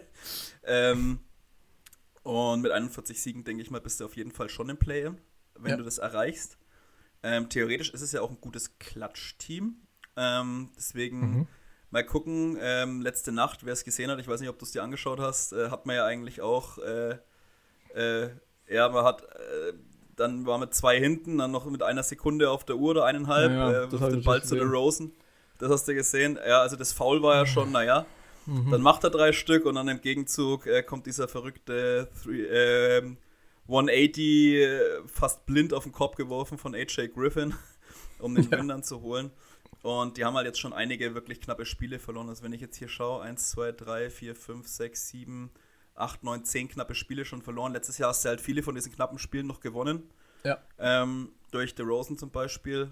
Und dann schaut es halt, also lass mal vier von denen gewinnen und du stehst auf 15 und 11 auf einmal. Äh, dann reden auf einmal jetzt gerade alle darüber, ähm, wie geil die Bulls sind und warum das ein absolutes Playoff-Team ist und warum sie auf 5 stehen und alles berechtigt ist. Ich ja, traue genau. trau dem Kader trotzdem, ich traue dem Kader trotzdem nicht. Wenn, wenn, wenn Lonzo noch zurückkommt, ich sag mal Form oder während des All-Star-Breaks, ähm, dann könnte ich dann noch sehen, dass sie dann schon ins Play kommen und dann eins von den nächsten beiden Teams, die ich da habe, schon überholen können. Weil ja. das Top-Level-Talent in DeRozan und äh, Levine sollte dafür eigentlich schon ausreichen. Hm, defensiv Caruso bitte nochmal einmal erwähnen, weil der wieder eine echt geisteskranke Saison spielt. Äh, der muss eigentlich ins äh, All-Defensive First Team als Guard.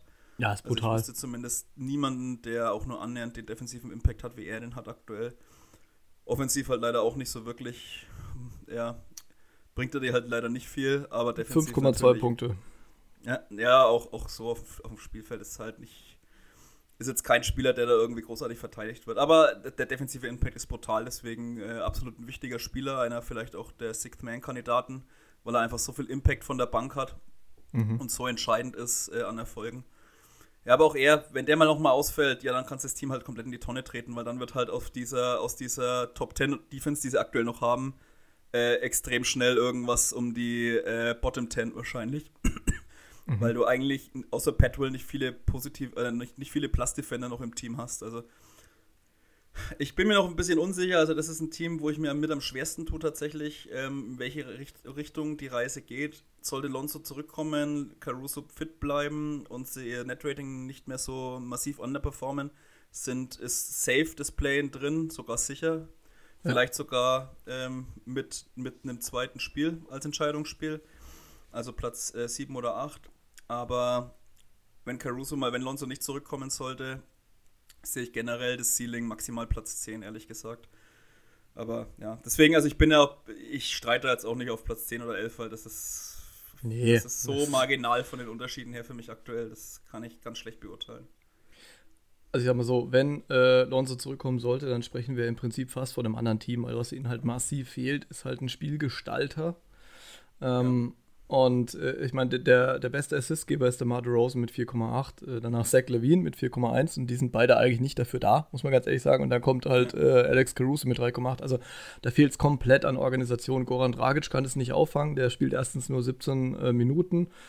Ähm, zweitens ist er natürlich auch nicht mehr ganz der alte Dragic, also er macht sein Ding schon solide, was er da macht, aber es ist halt äh, das ist halt nicht das, was sie brauchen. Und sie hätten halt mit Ball ja im Prinzip gleich drei Sachen. Sie hätten erstens mal einen Spielgestalter, jemand mit Übersicht, der gute Passing-Skills hat, das ist das eine. Dann hätten sie einen guten Dreierschützen und sie brauchen ja so dringend Dreier-Shooting, egal auf welcher Position. Das hast du halt momentan, äh, gut, Dragic schon ein bisschen, der trifft immerhin, oder was heißt immer, der trifft 39,7 Prozent, das passt schon, nimmt aber halt auch nur 2,7 pro Spiel.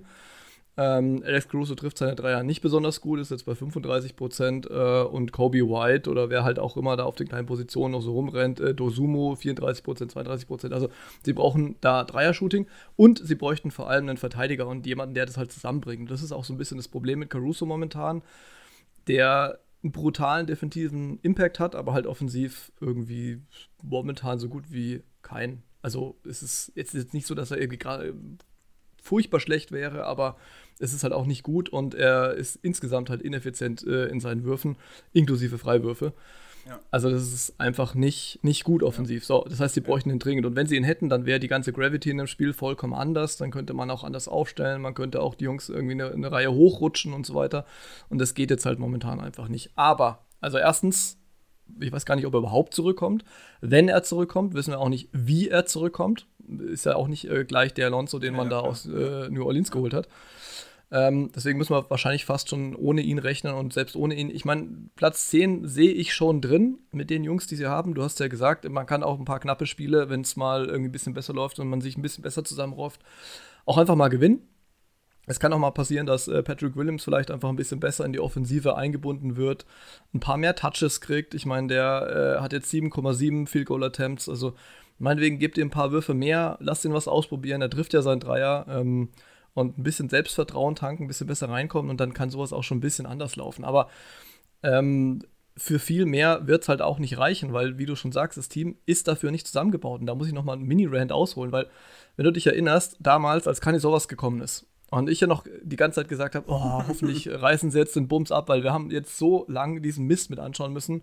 Dann bitte jetzt nochmal von vorn. Also entweder von vorn oder halt um die Jungs, also Wendell Carter Jr. und so weiter, ja, herum versuchen, irgendwie was zu gestalten, was ja auch wirklich schwierig geworden wäre.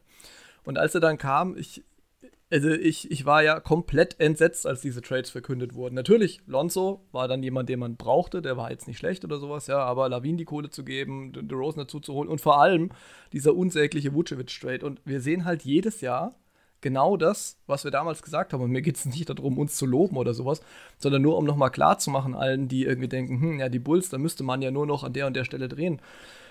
Das Team steckt da, wo es jetzt ist. Natürlich kannst du noch irgendwas Kleines machen und irgendwer kann sich ein bisschen entwickeln und so, aber sonst ist halt nichts drin. Also es ist jetzt nicht so, dass man sagt, ja gut, äh, dann traden wir den und den und dann ist das Team irgendwie plötzlich gut.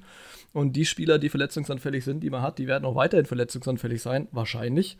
Ähm, und es äh, wird immer weiterhin das Problem sein, dass halt niemand da ist, der ein richtiger Rim Protector ist und Vucevic wird er auch nicht mehr und er ist auch schon 32 und wenn er geht, dann ist aber auch keine Kohle da. Also es ist irgendwie so, so eine Trap, die sozusagen sich aufstellt, damit man von der nächsten wieder da reinstolpern kann. Und das, das nervt mich halt komplett. Und ich glaube, dass die Bulls, also selbst wenn sie vielleicht durch irgendwelche Moves es dann schaffen, hier ins Play-In zu kommen oder nächstes Jahr, was weiß ich, auf Platz 8 oder so, sie werden halt ein Team bleiben, das in der ersten Runde rausfliegt. Und mhm. wenn das das Ziel ist, wenn man sagt, ja gut, wir wollen halt äh, das United Center voll machen und äh, die Leute sollen hier und da mal einen Sieg sehen und wir wollen irgendwie eine Runde Playoff spielen, wenn das das Ziel ist, okay, dann hat man es erreicht, super. Aber so wurde es ja nicht angekündigt. Und es hat mich damals schon aufgeregt, als dieses Trusting Kanisovas Gelaber rauskam weil nur weil die Bulls wirklich äh, über Jahrzehnte wirklich das beschissenste Front Office oder eins der beschissensten Front Offices hatten. Ich glaube, du hättest da irgendwie den Klappstuhl mit einer Perücke reinstellen können und jeder hätte gesagt, trust den Klappstuhl. Und jetzt war es halt ich sowas. Und so geil ist es nicht, äh, was hier passiert ist. Und es regt mich äh, auf, nee. es regt mich über die Maßen auf. Merkt man gar nicht. ich glaube, wir sollten zum nächsten nee, Team kommen, ja. sonst äh, ja, dringend. Redest, ja, du dich noch, redest du dich noch in Rage, was du eh schon Also auf jeden Fall ich rede sie ins Play-In und sehe dann aber wahrscheinlich auch eher ein Rausfliegen im Play-In. Das ist halt auch nicht so geil. Ja. Gut, äh, dahinter habe ich die New York Knicks. Du hast sie auf 9, ich habe sie auf 11. Ich habe sie auf 9, ähm, ja. Müssen wir auch nicht so tun, als wäre jetzt da so ein Riesenabstand dazwischen, aber gut. Nee. Ähm, die Frage ist, wieso hast du sie auf 9? Ähm, weil ich ähm, weil ich glaube, das Team, das jetzt, äh, das ich dazwischen habe, nämlich die Pacers, ähm, What? wahrscheinlich, ja, ich ähm, bin mir relativ sicher, dass die Pacers noch abrutschen werden, weil ich zum einen glaube, dass da noch ein Trade kommt.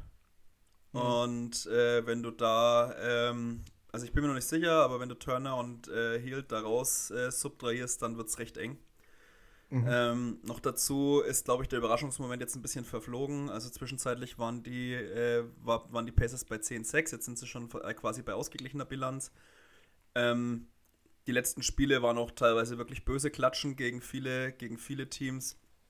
Also ich könnte mir halt äh, schon vorstellen, dass sich das noch deutlich nach unten, dass es noch deutlich nach unten zeigt und es einfach auch ein bisschen der Überraschungsmoment war, weil du halt viele okaye Spieler hast, ganz gute.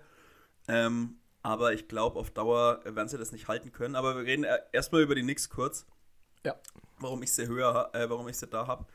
Ich glaube halt, ähm, dass die Knicks trotzdem noch ähm, im Zweifelsfall ihren Topstars dann die maximale Minutenanzahl geben, um halt maximal erfolgreich zu sein. Und maximal erfolgreich heißt ja. für mich jetzt in dem Fall Platz 9. Ähm, Jalen Brunson, finde ich, sieht immer noch ganz solide aus, auch wenn er nicht mehr, ja. finde ich, so stark äh, ausschaut wie bei, bei den Mavs, aber es war eigentlich klar, weil wenn du als, als Primary Ballhändler auf einmal fungierst, im Gegensatz äh, zu neben Luca, wo du dann dir ein bisschen besser aussuchen kannst, was du, welche Würfe du nimmst und wann du welche nimmst, ähm, ist klar, dass dann vielleicht ein bisschen ineffektiver wird. Trotzdem finde ich, dass er die Rolle gut ausfüllt. Ähm, Randall, ich will jetzt nicht sagen, er hat ein Bounceback hier, aber es schaut nicht mehr ganz so beschissen aus wie letztes Jahr.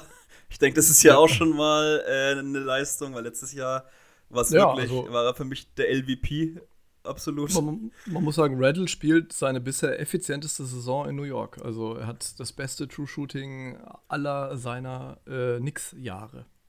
Ja, immerhin. Da, trotzdem hat er einen On-Court von null. Also hat jetzt auch ja. keine übermäßig positiven Auswirkungen auf sein Team. Ähm, sein On-Off ist negativ, aber das liegt äh, tatsächlich daran, dass die, äh, die Bench-Lineups meistens bei den Knicks, wie schon in der Vergangenheit, irgendwie immer extrem stark performen. Ähm, mhm. RJ Barrett sah die letzten Spiele jetzt ein bisschen besser aus, auch wenn ich bei dem immer noch äh, den Case fast machen würde, dass er mit der Least Valuable Player wäre, weil er viele Minuten gehen muss quasi, weil er ein hoher Pick mhm. war und aber wahnsinnig ineffizient immer noch ist.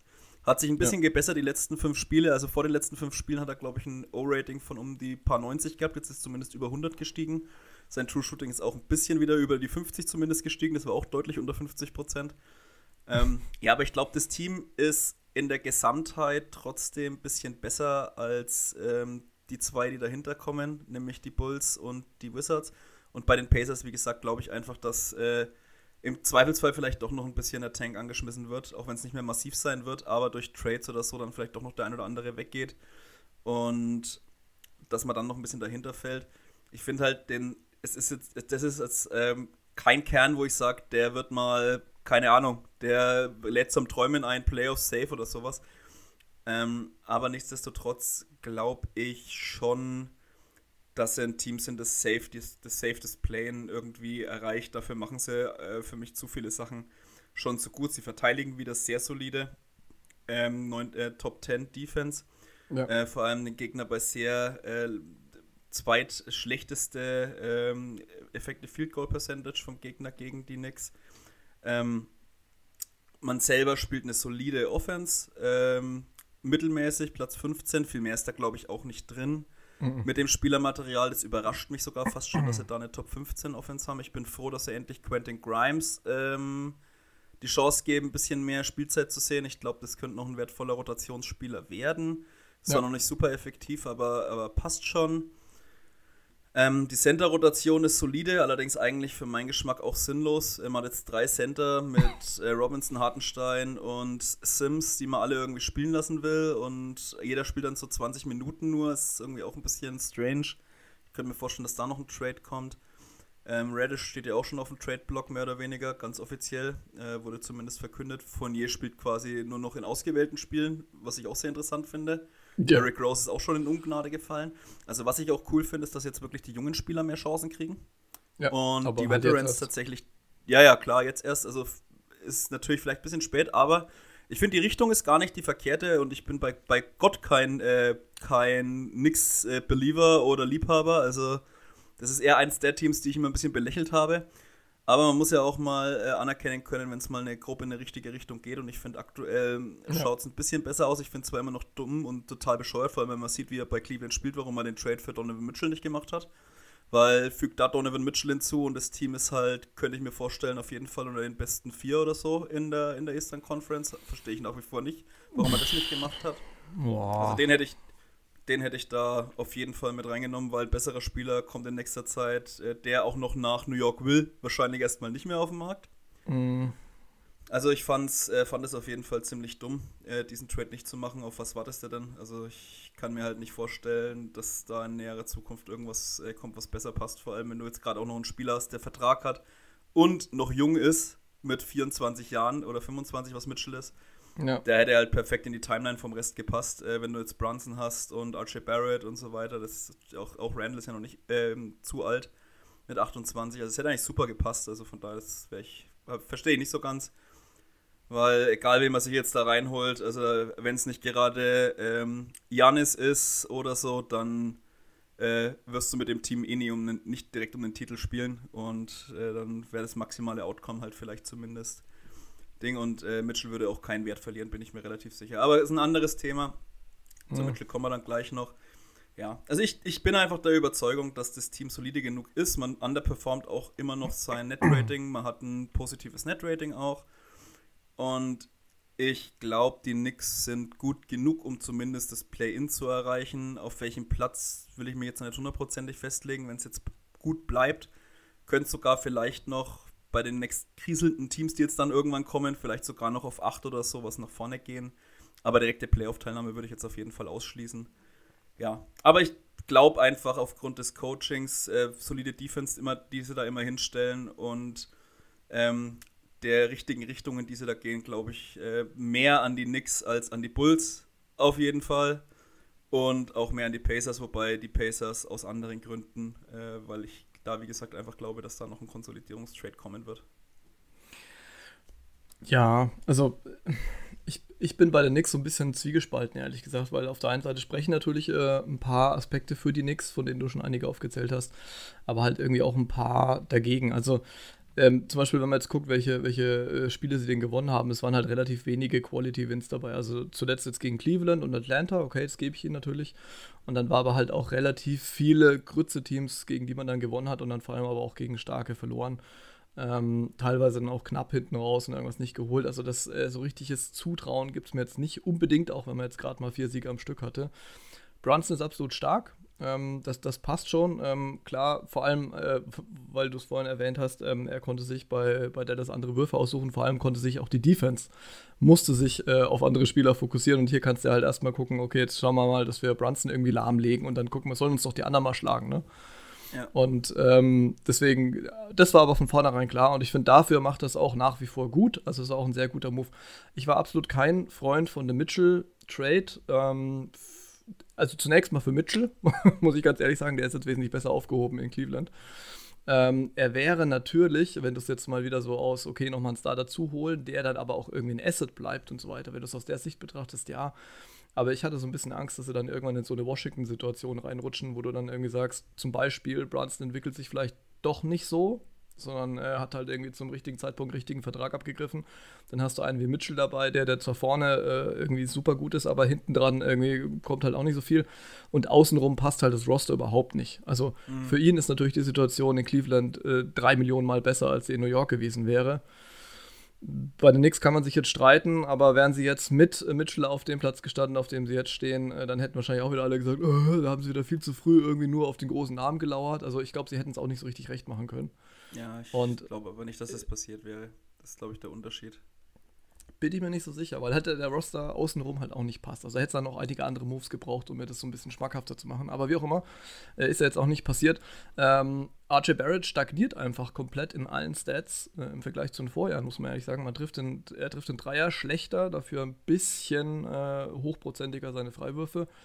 Aber alles andere ist entweder gleich oder sogar ein bisschen runtergegangen. Ähm, was schade ist, natürlich ähm, haben sich jetzt die Anteile durch die Ankunft von Bronson auch ein bisschen verlagert, muss man auch dazu sagen. Er muss ja nicht mehr jeden Wurf nehmen, sondern er kann mhm. den ja auch mal abgeben. Ähm, das ist jetzt kein, kein Negativsignal, aber ich sehe jetzt auch irgendwie keine so richtige Weiterentwicklung bei ihm und wie du schon gesagt hast, der ist halt immer noch sau ineffizient.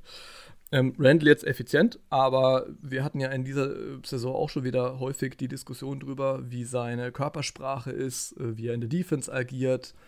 Ähm, wirkt er denn wie so ein Leader-Typ oder nicht? Und das tut er halt einfach nicht, auch wenn er jetzt ein bisschen, bisschen besser und performt und besser reingekommen ist, aber da, da, bin ich auch nach wie vor nicht so richtig begeistert.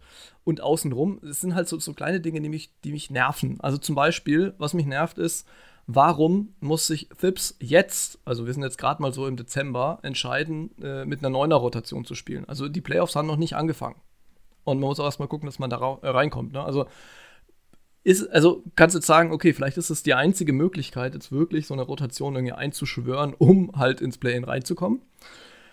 Nur macht es so viel Sinn. Also ich weiß nicht, muss man dann unbedingt Leute ausschließen? Also zum Beispiel Evan Fournier will man, will man eigentlich unbedingt traden. Das verstehe ich auch und es macht auch Sinn.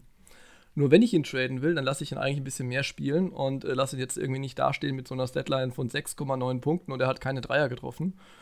Ähm, wer soll denn da jetzt furchtbar geil auf ihn sein? Klar kann man sich denken, okay, in einem anderen Setting funktioniert er viel besser. Es ist jetzt nicht so, dass man jetzt denkt, ach, der ist jetzt zum schlechten Spieler mutiert oder so. Aber ein bisschen ins Schaufenster stellen würde ich ihn wahrscheinlich schon. Also man muss ihn jetzt nicht unbedingt rausschmeißen ähm, aus der Rotation. Dass man Derrick Rose da rauskickt, also weiß jetzt nicht, was da noch alles vorgefallen ist, aber der könnte sicherlich auch noch mal ein bisschen was bringen. Ich, ich bin wiederum froh, dass man jetzt äh, gemerkt hat, okay, Miles McBride muss ich irgendwie da reinschieben. Und dafür fällt dann halt Cam Reddish raus. Verstehe ich ehrlich gesagt auch nicht, weil die Knicks eigentlich äh, in einigen Spielen mit Cam Reddish sehr, sehr gut funktioniert haben. Vielleicht habe ich auch nicht genug Nix geguckt, ich weiß es nicht, aber wenn ich die Nix gesehen habe, dann hat mir eigentlich immer Cam Reddish ziemlich gut gefallen. Zusammen mit Obi Toppin, mhm. waren meistens so die beiden Spieler, wo ich dann gedacht habe, okay, die machen richtig Bock. Ähm, jetzt will man ihn wieder abgeben. Für ihn hat man ja einen Protected First Rounder erst rausgehauen, damit man ihn erst nicht spielen lässt, dann doch spielen lässt. Dann denken sich alle cool und jetzt nimmt man ihn wieder raus und sagt, jetzt traden wir ihn doch. Also es macht irgendwie keinen Sinn, ich verstehe es nicht. Und ähm, es, es, sind ja einige Namen, also Quickly geistert rum in Trade-Gerüchten. Das finde ich eigentlich mal ganz gut, weil Quickly auch so ein Typ ist, äh, für den der berühmte Tapetenwechsel wahrscheinlich gar nicht so schlecht werden kann und wo ich mir gut vorstellen kann, dass wir in ein, zwei Jahren dann sagen, ach krass, schon mal, wie er performt, warum hat es in New York nicht funktioniert. Ähm, aber mm, ja, also ich weiß nicht, es wird mir schon wieder zu festgezurrt. Die Minutenverteilung ist ein bisschen besser als die letzten Jahre. Also ich sag mal, mit den 33 und 34 Minuten von Barrett und Randall kann man noch leben. Wenn die anderen dann dahinter äh, gut Minuten kriegen und es funktioniert jetzt so halbwegs, also da hat sich ein bisschen was gebessert. Aber dieses komplette Erzwingen, ich weiß nicht ich bin, ich bin irgendwie nicht, nicht so richtig begeistert davon. Und dann denke ich mir halt immer, okay, und jetzt lass mal einen von denen irgendwie ausfallen, lass mal irgendwie, was weiß ich, Randall rausfallen. Wer, wer fängt denn das auf? Also die Bank funktioniert gerade sehr gut, aber funktioniert die Bank auch, wenn sie halt die Minuten bekommt, weiß ich nicht. Ähm, was ist, wenn Brunson mal ausfällt? Dann ist halt überhaupt gar niemand, ja, der gut, irgendwas organisiert. Das, das, ist die komplette Vollkatastrophe. Problem, ja. Gibt es natürlich bei vielen Teams, dass äh, irgendein Spieler ja. nicht ausfallen darf, aber das ist halt auch so. Momentan ist Obi Toppin verletzt. Das finde ich äh, extrem schade, weil, ähm, also wirklich Toppin hat mir dieses Jahr sehr, sehr gut gefallen, wenn ich ihn gesehen habe. Und da hätte ich mir auch gehofft, dass, oder er hofft, dass er deutlich mehr Minuten kriegt als die 17. Da bin ich jetzt schon wieder so ein bisschen krummelig, weil ich mir denke, okay, dann lass doch den Jungen mal ein bisschen mehr spielen. Der hat halt auch die, die Energie gebracht und, und warum, warum, warum macht er das einfach nicht? Also Fips jetzt, ne?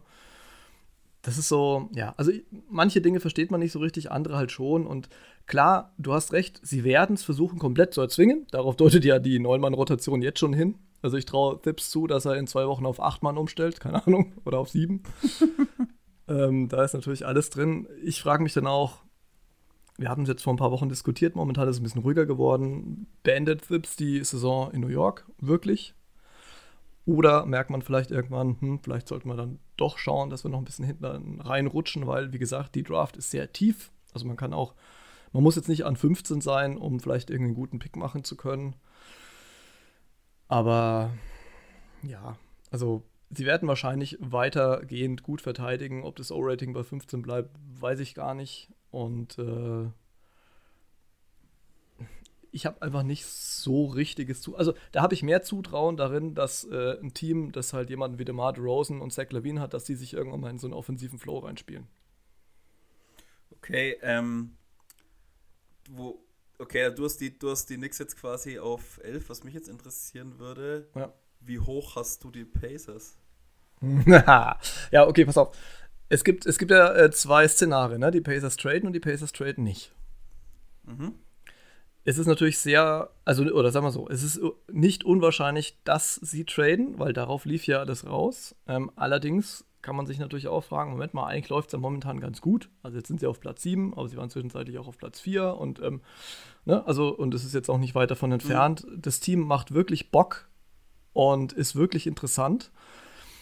Tradet man jetzt wirklich? Muss es sein oder muss es nicht sein? Und klar, wenn, wenn sie diesen Trade durchziehen, dann bin ich bei dir, dann können die genauso gut dahin rutschen, wo du es jetzt gesagt hast. Ähm, weil dann hast du halt nur noch die Tyrese Halliburton Show und dazu irgendwie Matherin und Lampard, die irgendwie auch Bock machen und äh, kommen wir ja gleich dazu. Aber dann fehlten natürlich wichtige Teile. Aber wenn sie es nicht tun, und ich versuche jetzt hier gerade mich so ein bisschen in den Case reinzureden, dass sie es vielleicht auch nicht tun und sie sagen, ey, vielleicht können wir da so ein bisschen nachrüsten und könnten eigentlich ein ziemlich cooles Team sein, dann, ähm, ja, dann äh, hätte ich sie, also momentan, ich habe sie auf Platz 6. 6? Okay, das ist krass. Ja. Wow. Ähm, also Sex würde ich nicht mal, wenn jetzt, also äh, Nachrüsten sehe ich nicht. Also ich glaube, das Management ist in Indiana schon so clever, dass es weiß, äh, dass man jetzt quasi mit dem, mit dem Kader jetzt nicht irgendwie Contender wird oder sowas. Und ich glaube, man will da nee, schon. Nee, nee, ja. man, man plant, ich glaube, auch dahin, dass man Buddy Hield tradet. Ich glaube, man plant auch dahin, dass man noch einige andere Spieler auf den Trade-Block schreibt. Und deswegen glaube ich, ist halt auch allein die Intention gar nicht da, ähm, dahin zu kommen. Ähm, naja, noch ich, dazu, also ich, ich sehe es halt auch, selbst wenn alle jetzt fit sind, bei weitem ich glaube, das waren, das sind, da ist ein bisschen, da waren ein paar Sachen dabei, die sind halt einfach fluky. Also ich glaube, die Defense geht jetzt zum Beispiel gerade schon deutlich nach unten. Ja, die ist ja schon ich glaube, das ja. ist so, ja genau, das wird auch kein gutes defensives Team sein. Die hm. Offense ist mittelmäßig und so schätze ich es ja auch ein. Und wenn du halt irgendwie eine Bottom 5 Defense bist und eine mittelmäßige Offense, äh, dann bist du halt kein Playoff-Team, sondern ein Lottery-Team eher. Ja, also das ist ja, das ist ja genau der Punkt. Also da sind natürlich ein paar Dinge drin, die ziemlich fluky sind, aber ich finde, die Pacers sind momentan so ein bisschen in der Utah Jazz-Situation, wo du dir denkst, okay, eigentlich müssen wir jetzt den ganzen Bums irgendwie mal so ein bisschen zusammenlegen und mal neu sortieren und dann stellst du plötzlich fest, Moment mal, aber eigentlich könnten wir auch kein schlechtes Team sein. Ich meine, bei den Jazz ging es jetzt ein bisschen rapider runter als bei den äh, Pacers. Aber ich sehe durchaus eine, eine Welt, wo die Indiana Pacers äh, sich wirklich so ein, ja, so, eine, so ein bisschen so eine Cinderella-Story erhalten und sich dann denken, okay, dann, dann ziehen wir halt damit durch. Weil, muss ja auch sagen, Miles Turner ist jetzt nicht der älteste Spieler aller Zeiten. Ähm, Buddy Hield passt da einfach perfekt rein mit dem, was er tut. Der würde dann natürlich auch woanders perfekt reinpassen und vor allem vom Alter her. Das ist ganz klar. Aber muss es jetzt schon sein? Ich weiß es nicht. Und du musst dann halt auch nochmal den geeigneten Trade-Partner finden, weil ich persönlich bin von dem, was die Lakers da anbieten können, überhaupt nicht begeistert. Denn das muss man auch sagen, also der Deal, der kolportiert wird, ist ja, dass die beiden zu den Lakers gehen und die Lakers äh, trennen sich dann halt von ihren beiden Picks. Aber die Picks, um die es geht, sind ja, was, 27 und 29? Ja, fände ja. ich persönlich extrem interessant. Ja, ich ehrlich gesagt nicht. Also klar, wenn dann 27 ist, freust du dich über die Picks, so ist es nicht. Aber momentan wärst du ja theoretisch in einer Situation, wo du jetzt natürlich nicht äh, dir ein, zwei Spieler holst, dann greifst du oben an, da bin ich vollkommen bei dir. Und dieser ja, Platz eben. 6 ist natürlich ein komplettes Overperformen von allem. Also das, das ist jetzt sozusagen tatsächlich die Cinderella-Story, die ich hier unterstellt habe. Ne? Ähm, aber ich würde dann, also interessanter wäre natürlich, wenn die Pacers jetzt, also wenn schon nicht dieses Jahr, dann meinetwegen nächstes oder übernächstes, dann sind wir auch erst bei 25, äh, mal nachlegen könnten mit Talenten, mit denen du dann halt auch timeline-mäßig halt irgendwie deine Stars da umgibst, die du jetzt gerade hast, die noch jung sind, aber damit es halt irgendwie so halbwegs zusammenpasst. Und soll man jetzt warten bis 2027, bis man dann mit guten Picks nachlegt? Also nee, nee, nee, nee. Das, das, das ist ja, das ist aber sowieso eine, eine Fehlernahme. Also das geht ja jetzt, wenn du die Picks hast, äh, wartest du ja nicht bis 2025 oder 2027. Bis du kannst sie traden, äh, klar. Nee, nee, nicht nur das, sondern wenn du, du hast ja dann vielleicht schon ein gutes Gerüst und genau die, solche Teams, ähm, die dann noch nachlegen können, ja. Also entweder eben mit Trade-Kapital, weil mhm. dass die Lakers in dem Zeitraum schlecht sind, ist nicht unwahrscheinlich.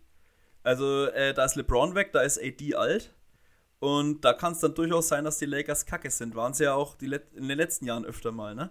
Ja. Wenn du dann solche Picks hast, die sind wahnsinnig viel wert gegebenenfalls, ungeschützt dann wahrscheinlich auch noch. Ja. Äh, sonst sie den, würden sie den Trade eh nicht äh, wahrscheinlich machen.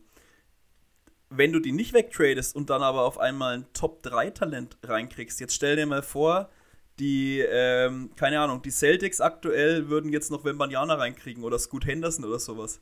Ja, klar, absolut brutal, ja, logisch. Äh, ähm, und die Timeline, die du dir jetzt aufbaust, die ist ja dann quasi im Hinblick, dass du in drei, vier Jahren dann wirklich richtig gut bist. Und wenn du dann zu dem Zeitpunkt noch so hohe Dra äh, Draft-Picks hast, das kann halt wirklich Gold wert sein. Ja, wobei, und, ähm, bin ich wieder vorsichtig. beispielsweise auch. ja, nee, so. ab, absolut richtig, aber ich bin dann insofern wieder vorsichtig. Also, wir reden jetzt von Wembayama und der wird ja zu Recht auch als Generational Talent ähm, ge geframed ähm, und das ist er ja auch, ja. Nur wir wissen gar nicht, wer so richtig in diesen Jahrgängen dann am Start sein wird und wie gut die Jungs sein werden. Und es kann dir natürlich genauso passieren, dass du dann äh, wie die Warriors irgendwie James Wiseman reinkriegst und das dann halt irgendwie nicht so richtig passt. Also es muss das Talent da sein zu dem Zeitpunkt und das wissen wir jetzt noch nicht. Es ist jetzt ja nicht so, also wie gesagt, wenn es jetzt irgendwie, was weiß ich, 2023 oder 2024 wäre, dann könntest du jetzt schon so ein bisschen planen und überlegen, okay, wer, wer ist da am Start. Ähm, das kannst du nicht. Dann ähm, musst du denjenigen auch so einbauen können. Und das ist ja auch immer so ein Problem. Wenn du wirklich dann ein gutes Team bist bis dahin, was wir jetzt einfach mal hoffen, ähm, dann den Rookies die Spielzeit zu geben, die sie brauchen, um sich zu entwickeln, selbst die Guten. Also, ne, wenn du jetzt Le LeBron James reinholst oder sowas damals, das, das hat, hätte dann schon funktioniert, das ist klar, aber viele brauchen halt auch mal ein bisschen Zeit und die haben halt gute Teams oft nicht. Und da ist wieder so viel vielleicht und mal gucken und so weiter dabei. Und ich, ich glaube, es wäre einfach wichtiger, dass man vorher ein bisschen äh, nachlegt. Aber du hast natürlich recht, also ich meine, das, das, das könnten sie machen. Sie könnten genauso gut die Picks dann irgendwie nochmal äh, weiter verscherbeln und sich äh, vielleicht irgendwie ein bisschen früher reintraden oder wie auch immer. Aber die Frage ist jetzt halt, wovon man ausgeht. Also, wenn wir jetzt festlegen, die Deals werden durchgeführt, oder die Trades besser gesagt, Meinetwegen können wir sie auch auf 11 schieben und dann schiebe ich einfach jeden, den ich jetzt hier habe, eine Nummer hoch. Aber irgendwie, ich wollte es mir jetzt so ein bisschen zurechtreden, dass sie es äh, schaffen, diese Cinderella-Story ja. weiterzuführen. Ja, äh, das ist, glaube ich, genau der Punkt. Das ist, glaube ich, diese Feel-Good-Story ein bisschen. Ja. Ähm, aber wie gesagt, also wenn ich das äh, realistisch betrachte, anhand des Spielermaterials einfach, das da ist, dann ist das Team einfach nicht gut genug, um ein Playoff-Team zu sein. Weil es, glaube ich, da einfach doch noch zu viele Defizite gibt und im Zweifelsfall ähm, hast du halt auch noch einige Spieler, wie zum Beispiel einen, ähm, einen Miles Turner, der extrem verletzungsanfällig ist und wenn der halt mal raus ist, dann kommt halt Isaiah Jackson danach, okay, ist ganz nett oder Jalen Smith, aber es sind jetzt auch keine äh, defensiven äh, Anker und dann wird es halt noch schlechter. Ähm, ich, wie gesagt, ich kann mir einfach nicht vorstellen, dass du selbst mit dem Spielermaterial ohne Trade ähm, irgendwo unter die besten acht kommst, weil da einfach in meinen Augen nicht genug Klasse da ist und äh, das soll jetzt nichts gegen Halliburton sein, weil ich liebe den Typen, wir haben den nicht umsonst uns äh, unbedingt in die, in die Dynasty League geholt. Also das ist ein Spieler, auf den halte ich sehr hohe Stücke und der schaut auch, auch, wahnsinnig gut in der Offensive aus. Ähm, aber nichtsdestotrotz, also wir werden sehen, wir können da mal draufschauen und in ein paar Monaten mal wieder draufschauen, aber vom Gefühl her würde ich da schon einiges an Geld draufsetzen, dass dieses Team irgendwo noch äh, auf einen zweistelligen Tabellenplatz am Ende rutscht. Das kann gut sein, wie gesagt, aber also gehen wir mal davon aus, die traden nicht, weil es irgendwie nicht funktioniert oder was weiß ich, die Lakers wollen ihre Picks behalten oder was, irgendwas, ja. Also es ist halt so, erstens, du hast gesagt, die Tyrese Halliburton Show macht einfach unfassbar Spaß. Er hat sich extrem entwickelt, irgendwie die 20 Punkte, 11 Assists, die er momentan auflegt, aber halt auch so mit Leichtigkeit. Er wird wahrscheinlich auch nicht mehr der beste Verteidiger werden. Aber offensiv ist es schon wirklich so ein bisschen Floor General mäßig, so wie man sich vorstellt, wenn man so an klassische Floor Generals denkt. Und es macht richtig Spaß. Dazu, äh, Ben Matherin könnte entweder, also hat auf jeden Fall Dips auf den Rookie of the Year. Wahrscheinlich kriegt er nicht, wenn Bankero weiter so performt, ja. wie er es eben tut. Aber er dürfte auf jeden Fall mal seinen Namen in den Ring werfen und wenn nicht, dann wäre auch noch Six Man of the Year irgendwie vielleicht eine Geschichte, die, wo man seinen Namen da reinschieben kann, auch wenn es ziemlich ungewöhnlich ist, dass da ein Rookie steht, aber warum eigentlich nicht? Ähm, und dann hat man noch Andrew Nempart und da muss man auch sagen, mit dem, also den hatte ich persönlich überhaupt gar nicht auf dem Zettel, natürlich mal gehört. ich glaube äh, keiner, oder? Ich, nee, also, nee, keiner. Und, vielleicht Dennis aber, oder so, aber wir, wir nicht. gar nicht. Aber auch der spielt halt extrem gut. Es macht einfach, es macht wirklich Spaß. Und du kannst ihm so richtig zusehen, wie er sich von Spiel zu Spiel entwickelt. Und Leute wie Jalen Smith, der ja in äh, Phoenix, das hat ja überhaupt nicht irgendwie geklappt und äh, hier performt aber auch einfach richtig gut. Mir, mir gefällt auch ähm, Isaiah Jackson richtig gut, weil das sind so richtige Hustle-Guys irgendwie. Also das Team hängt sich halt als Team komplett rein. Buddy Hield macht genau das, was er soll und das funktioniert halt hier in diesem Kontext extrem gut. Und Miles Turner, wie gesagt, der ist halt erst 26. Also ich habe immer den Eindruck, der ist schon 30, weil irgendwie gefühlt ist der ja auch schon seit, seit 43 Jahren in der Liga. Aber ähm, mit 26 ist jetzt äh, der Unterschied zu Tyrese Halliburton mit 22 jetzt auch nicht so groß. Also man könnte sich schon einreden und sagen, pass auf, eigentlich passt es irgendwie halbwegs gut. Irgendwie dieses so Miles Turner neben, neben Jalen Smith, äh, der ja auch ähm, Dreier wirft, also momentan nicht besonders gut trifft, aber er, er wirft sie auf jeden Fall. Ähm, eigentlich ist es nicht so schlecht und eigentlich könnte man damit auch tatsächlich irgendwie ein bisschen was reißen. Dann sind ja noch ein paar Leute da, die man ausprobieren kann. Mir gefällt O'Shea Brissett ganz gut, äh, wenn er mal spielt. Chris Duarte war jetzt halt extrem viel verletzt. Ähm, der ist auch fast so alt wie Miles Turner. Also wenn man den wegtraden muss, dann kann man Duarte auch gleich weg, äh, wegtraden wahrscheinlich. Ähm, also warum da nicht irgendwie das Jahr zu Ende spielen und dann nächstes Jahr mal nachlegen? Und ich, ich glaube, mit der Energie, mit der sie spielen, könnten sie es tatsächlich irgendwie schaffen, an den Teams vor allem vorbeizukommen. Weil es geht ja nicht nur darum, dass sie in Top 6 Teams sind, das sind sie natürlich eigentlich nicht, sind wir ehrlich. Also da bin ich auch dabei. Ähm, aber die Teams, die jetzt noch kommen, die dahinter stehen, da habe ich so viele Fragezeichen bei denen, dass ich mir schon einreden könnte, dass hier und da was schief geht und dann plötzlich irgendwie die Pacers da stehen und lachen. Hm, ja, nee, also ich mich würde es jetzt, mich würde schon freuen, weil ich das Team mag und weil eine Feel Good Story für jeden immer cool ist, aber allein mir fehlt der Glaube. Also die eine, die rede ich mir jetzt das, hier ein. ja, also mir fehlt einfach der Glaube daran, dass das wirklich passieren kann. Es, wir da spricht werden, für mich einfach zu viel dagegen. Wir werden sehen. Wir können es so machen. Du hast ja auf, äh, ne, was war es, elf, glaube ich, oder? Zehn. Ja, auf zehn. Und ich habe jetzt hier sechs gesagt und dann können wir mal gucken, ob sie mehr so auf 8 und 9 eintrudeln oder, oder auf der 7, 7, 6, 10, irgendwo, so, irgendwo werden es wahrscheinlich eintrudeln in der Richtung. Ja. Gut, ähm, damit war. Du hast jetzt hier noch ein Team in dem Tier oder? Das war da mit drin. Die Pacers waren in meinem Ene, Mene, so. Mund raus bist du Tier. Genau. Ähm, und war quasi das, äh, das vierte Team, das da jetzt mit drin war.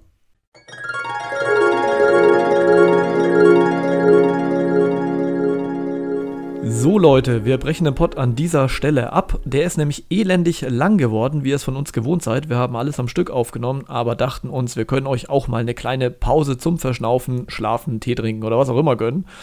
Ihr findet also die bessere Hälfte der Eastern Conference dann im zweiten Teil des Podcasts. Bis dahin, haltet die Ohren steif, macht's gut, bis bald.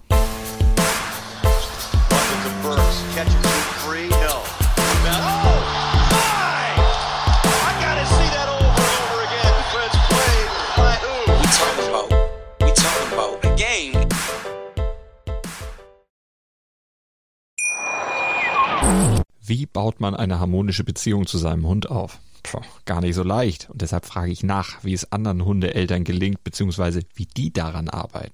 Bei Iswas Dog reden wir dann drüber. Alle 14 Tage neu mit mir, Malte Asmus und unserer Expertin für eine harmonische Mensch-Hund-Beziehung, Melanie Lippisch. Iswas Dog? Mit Malte Asmus. Überall, wo es Podcasts gibt.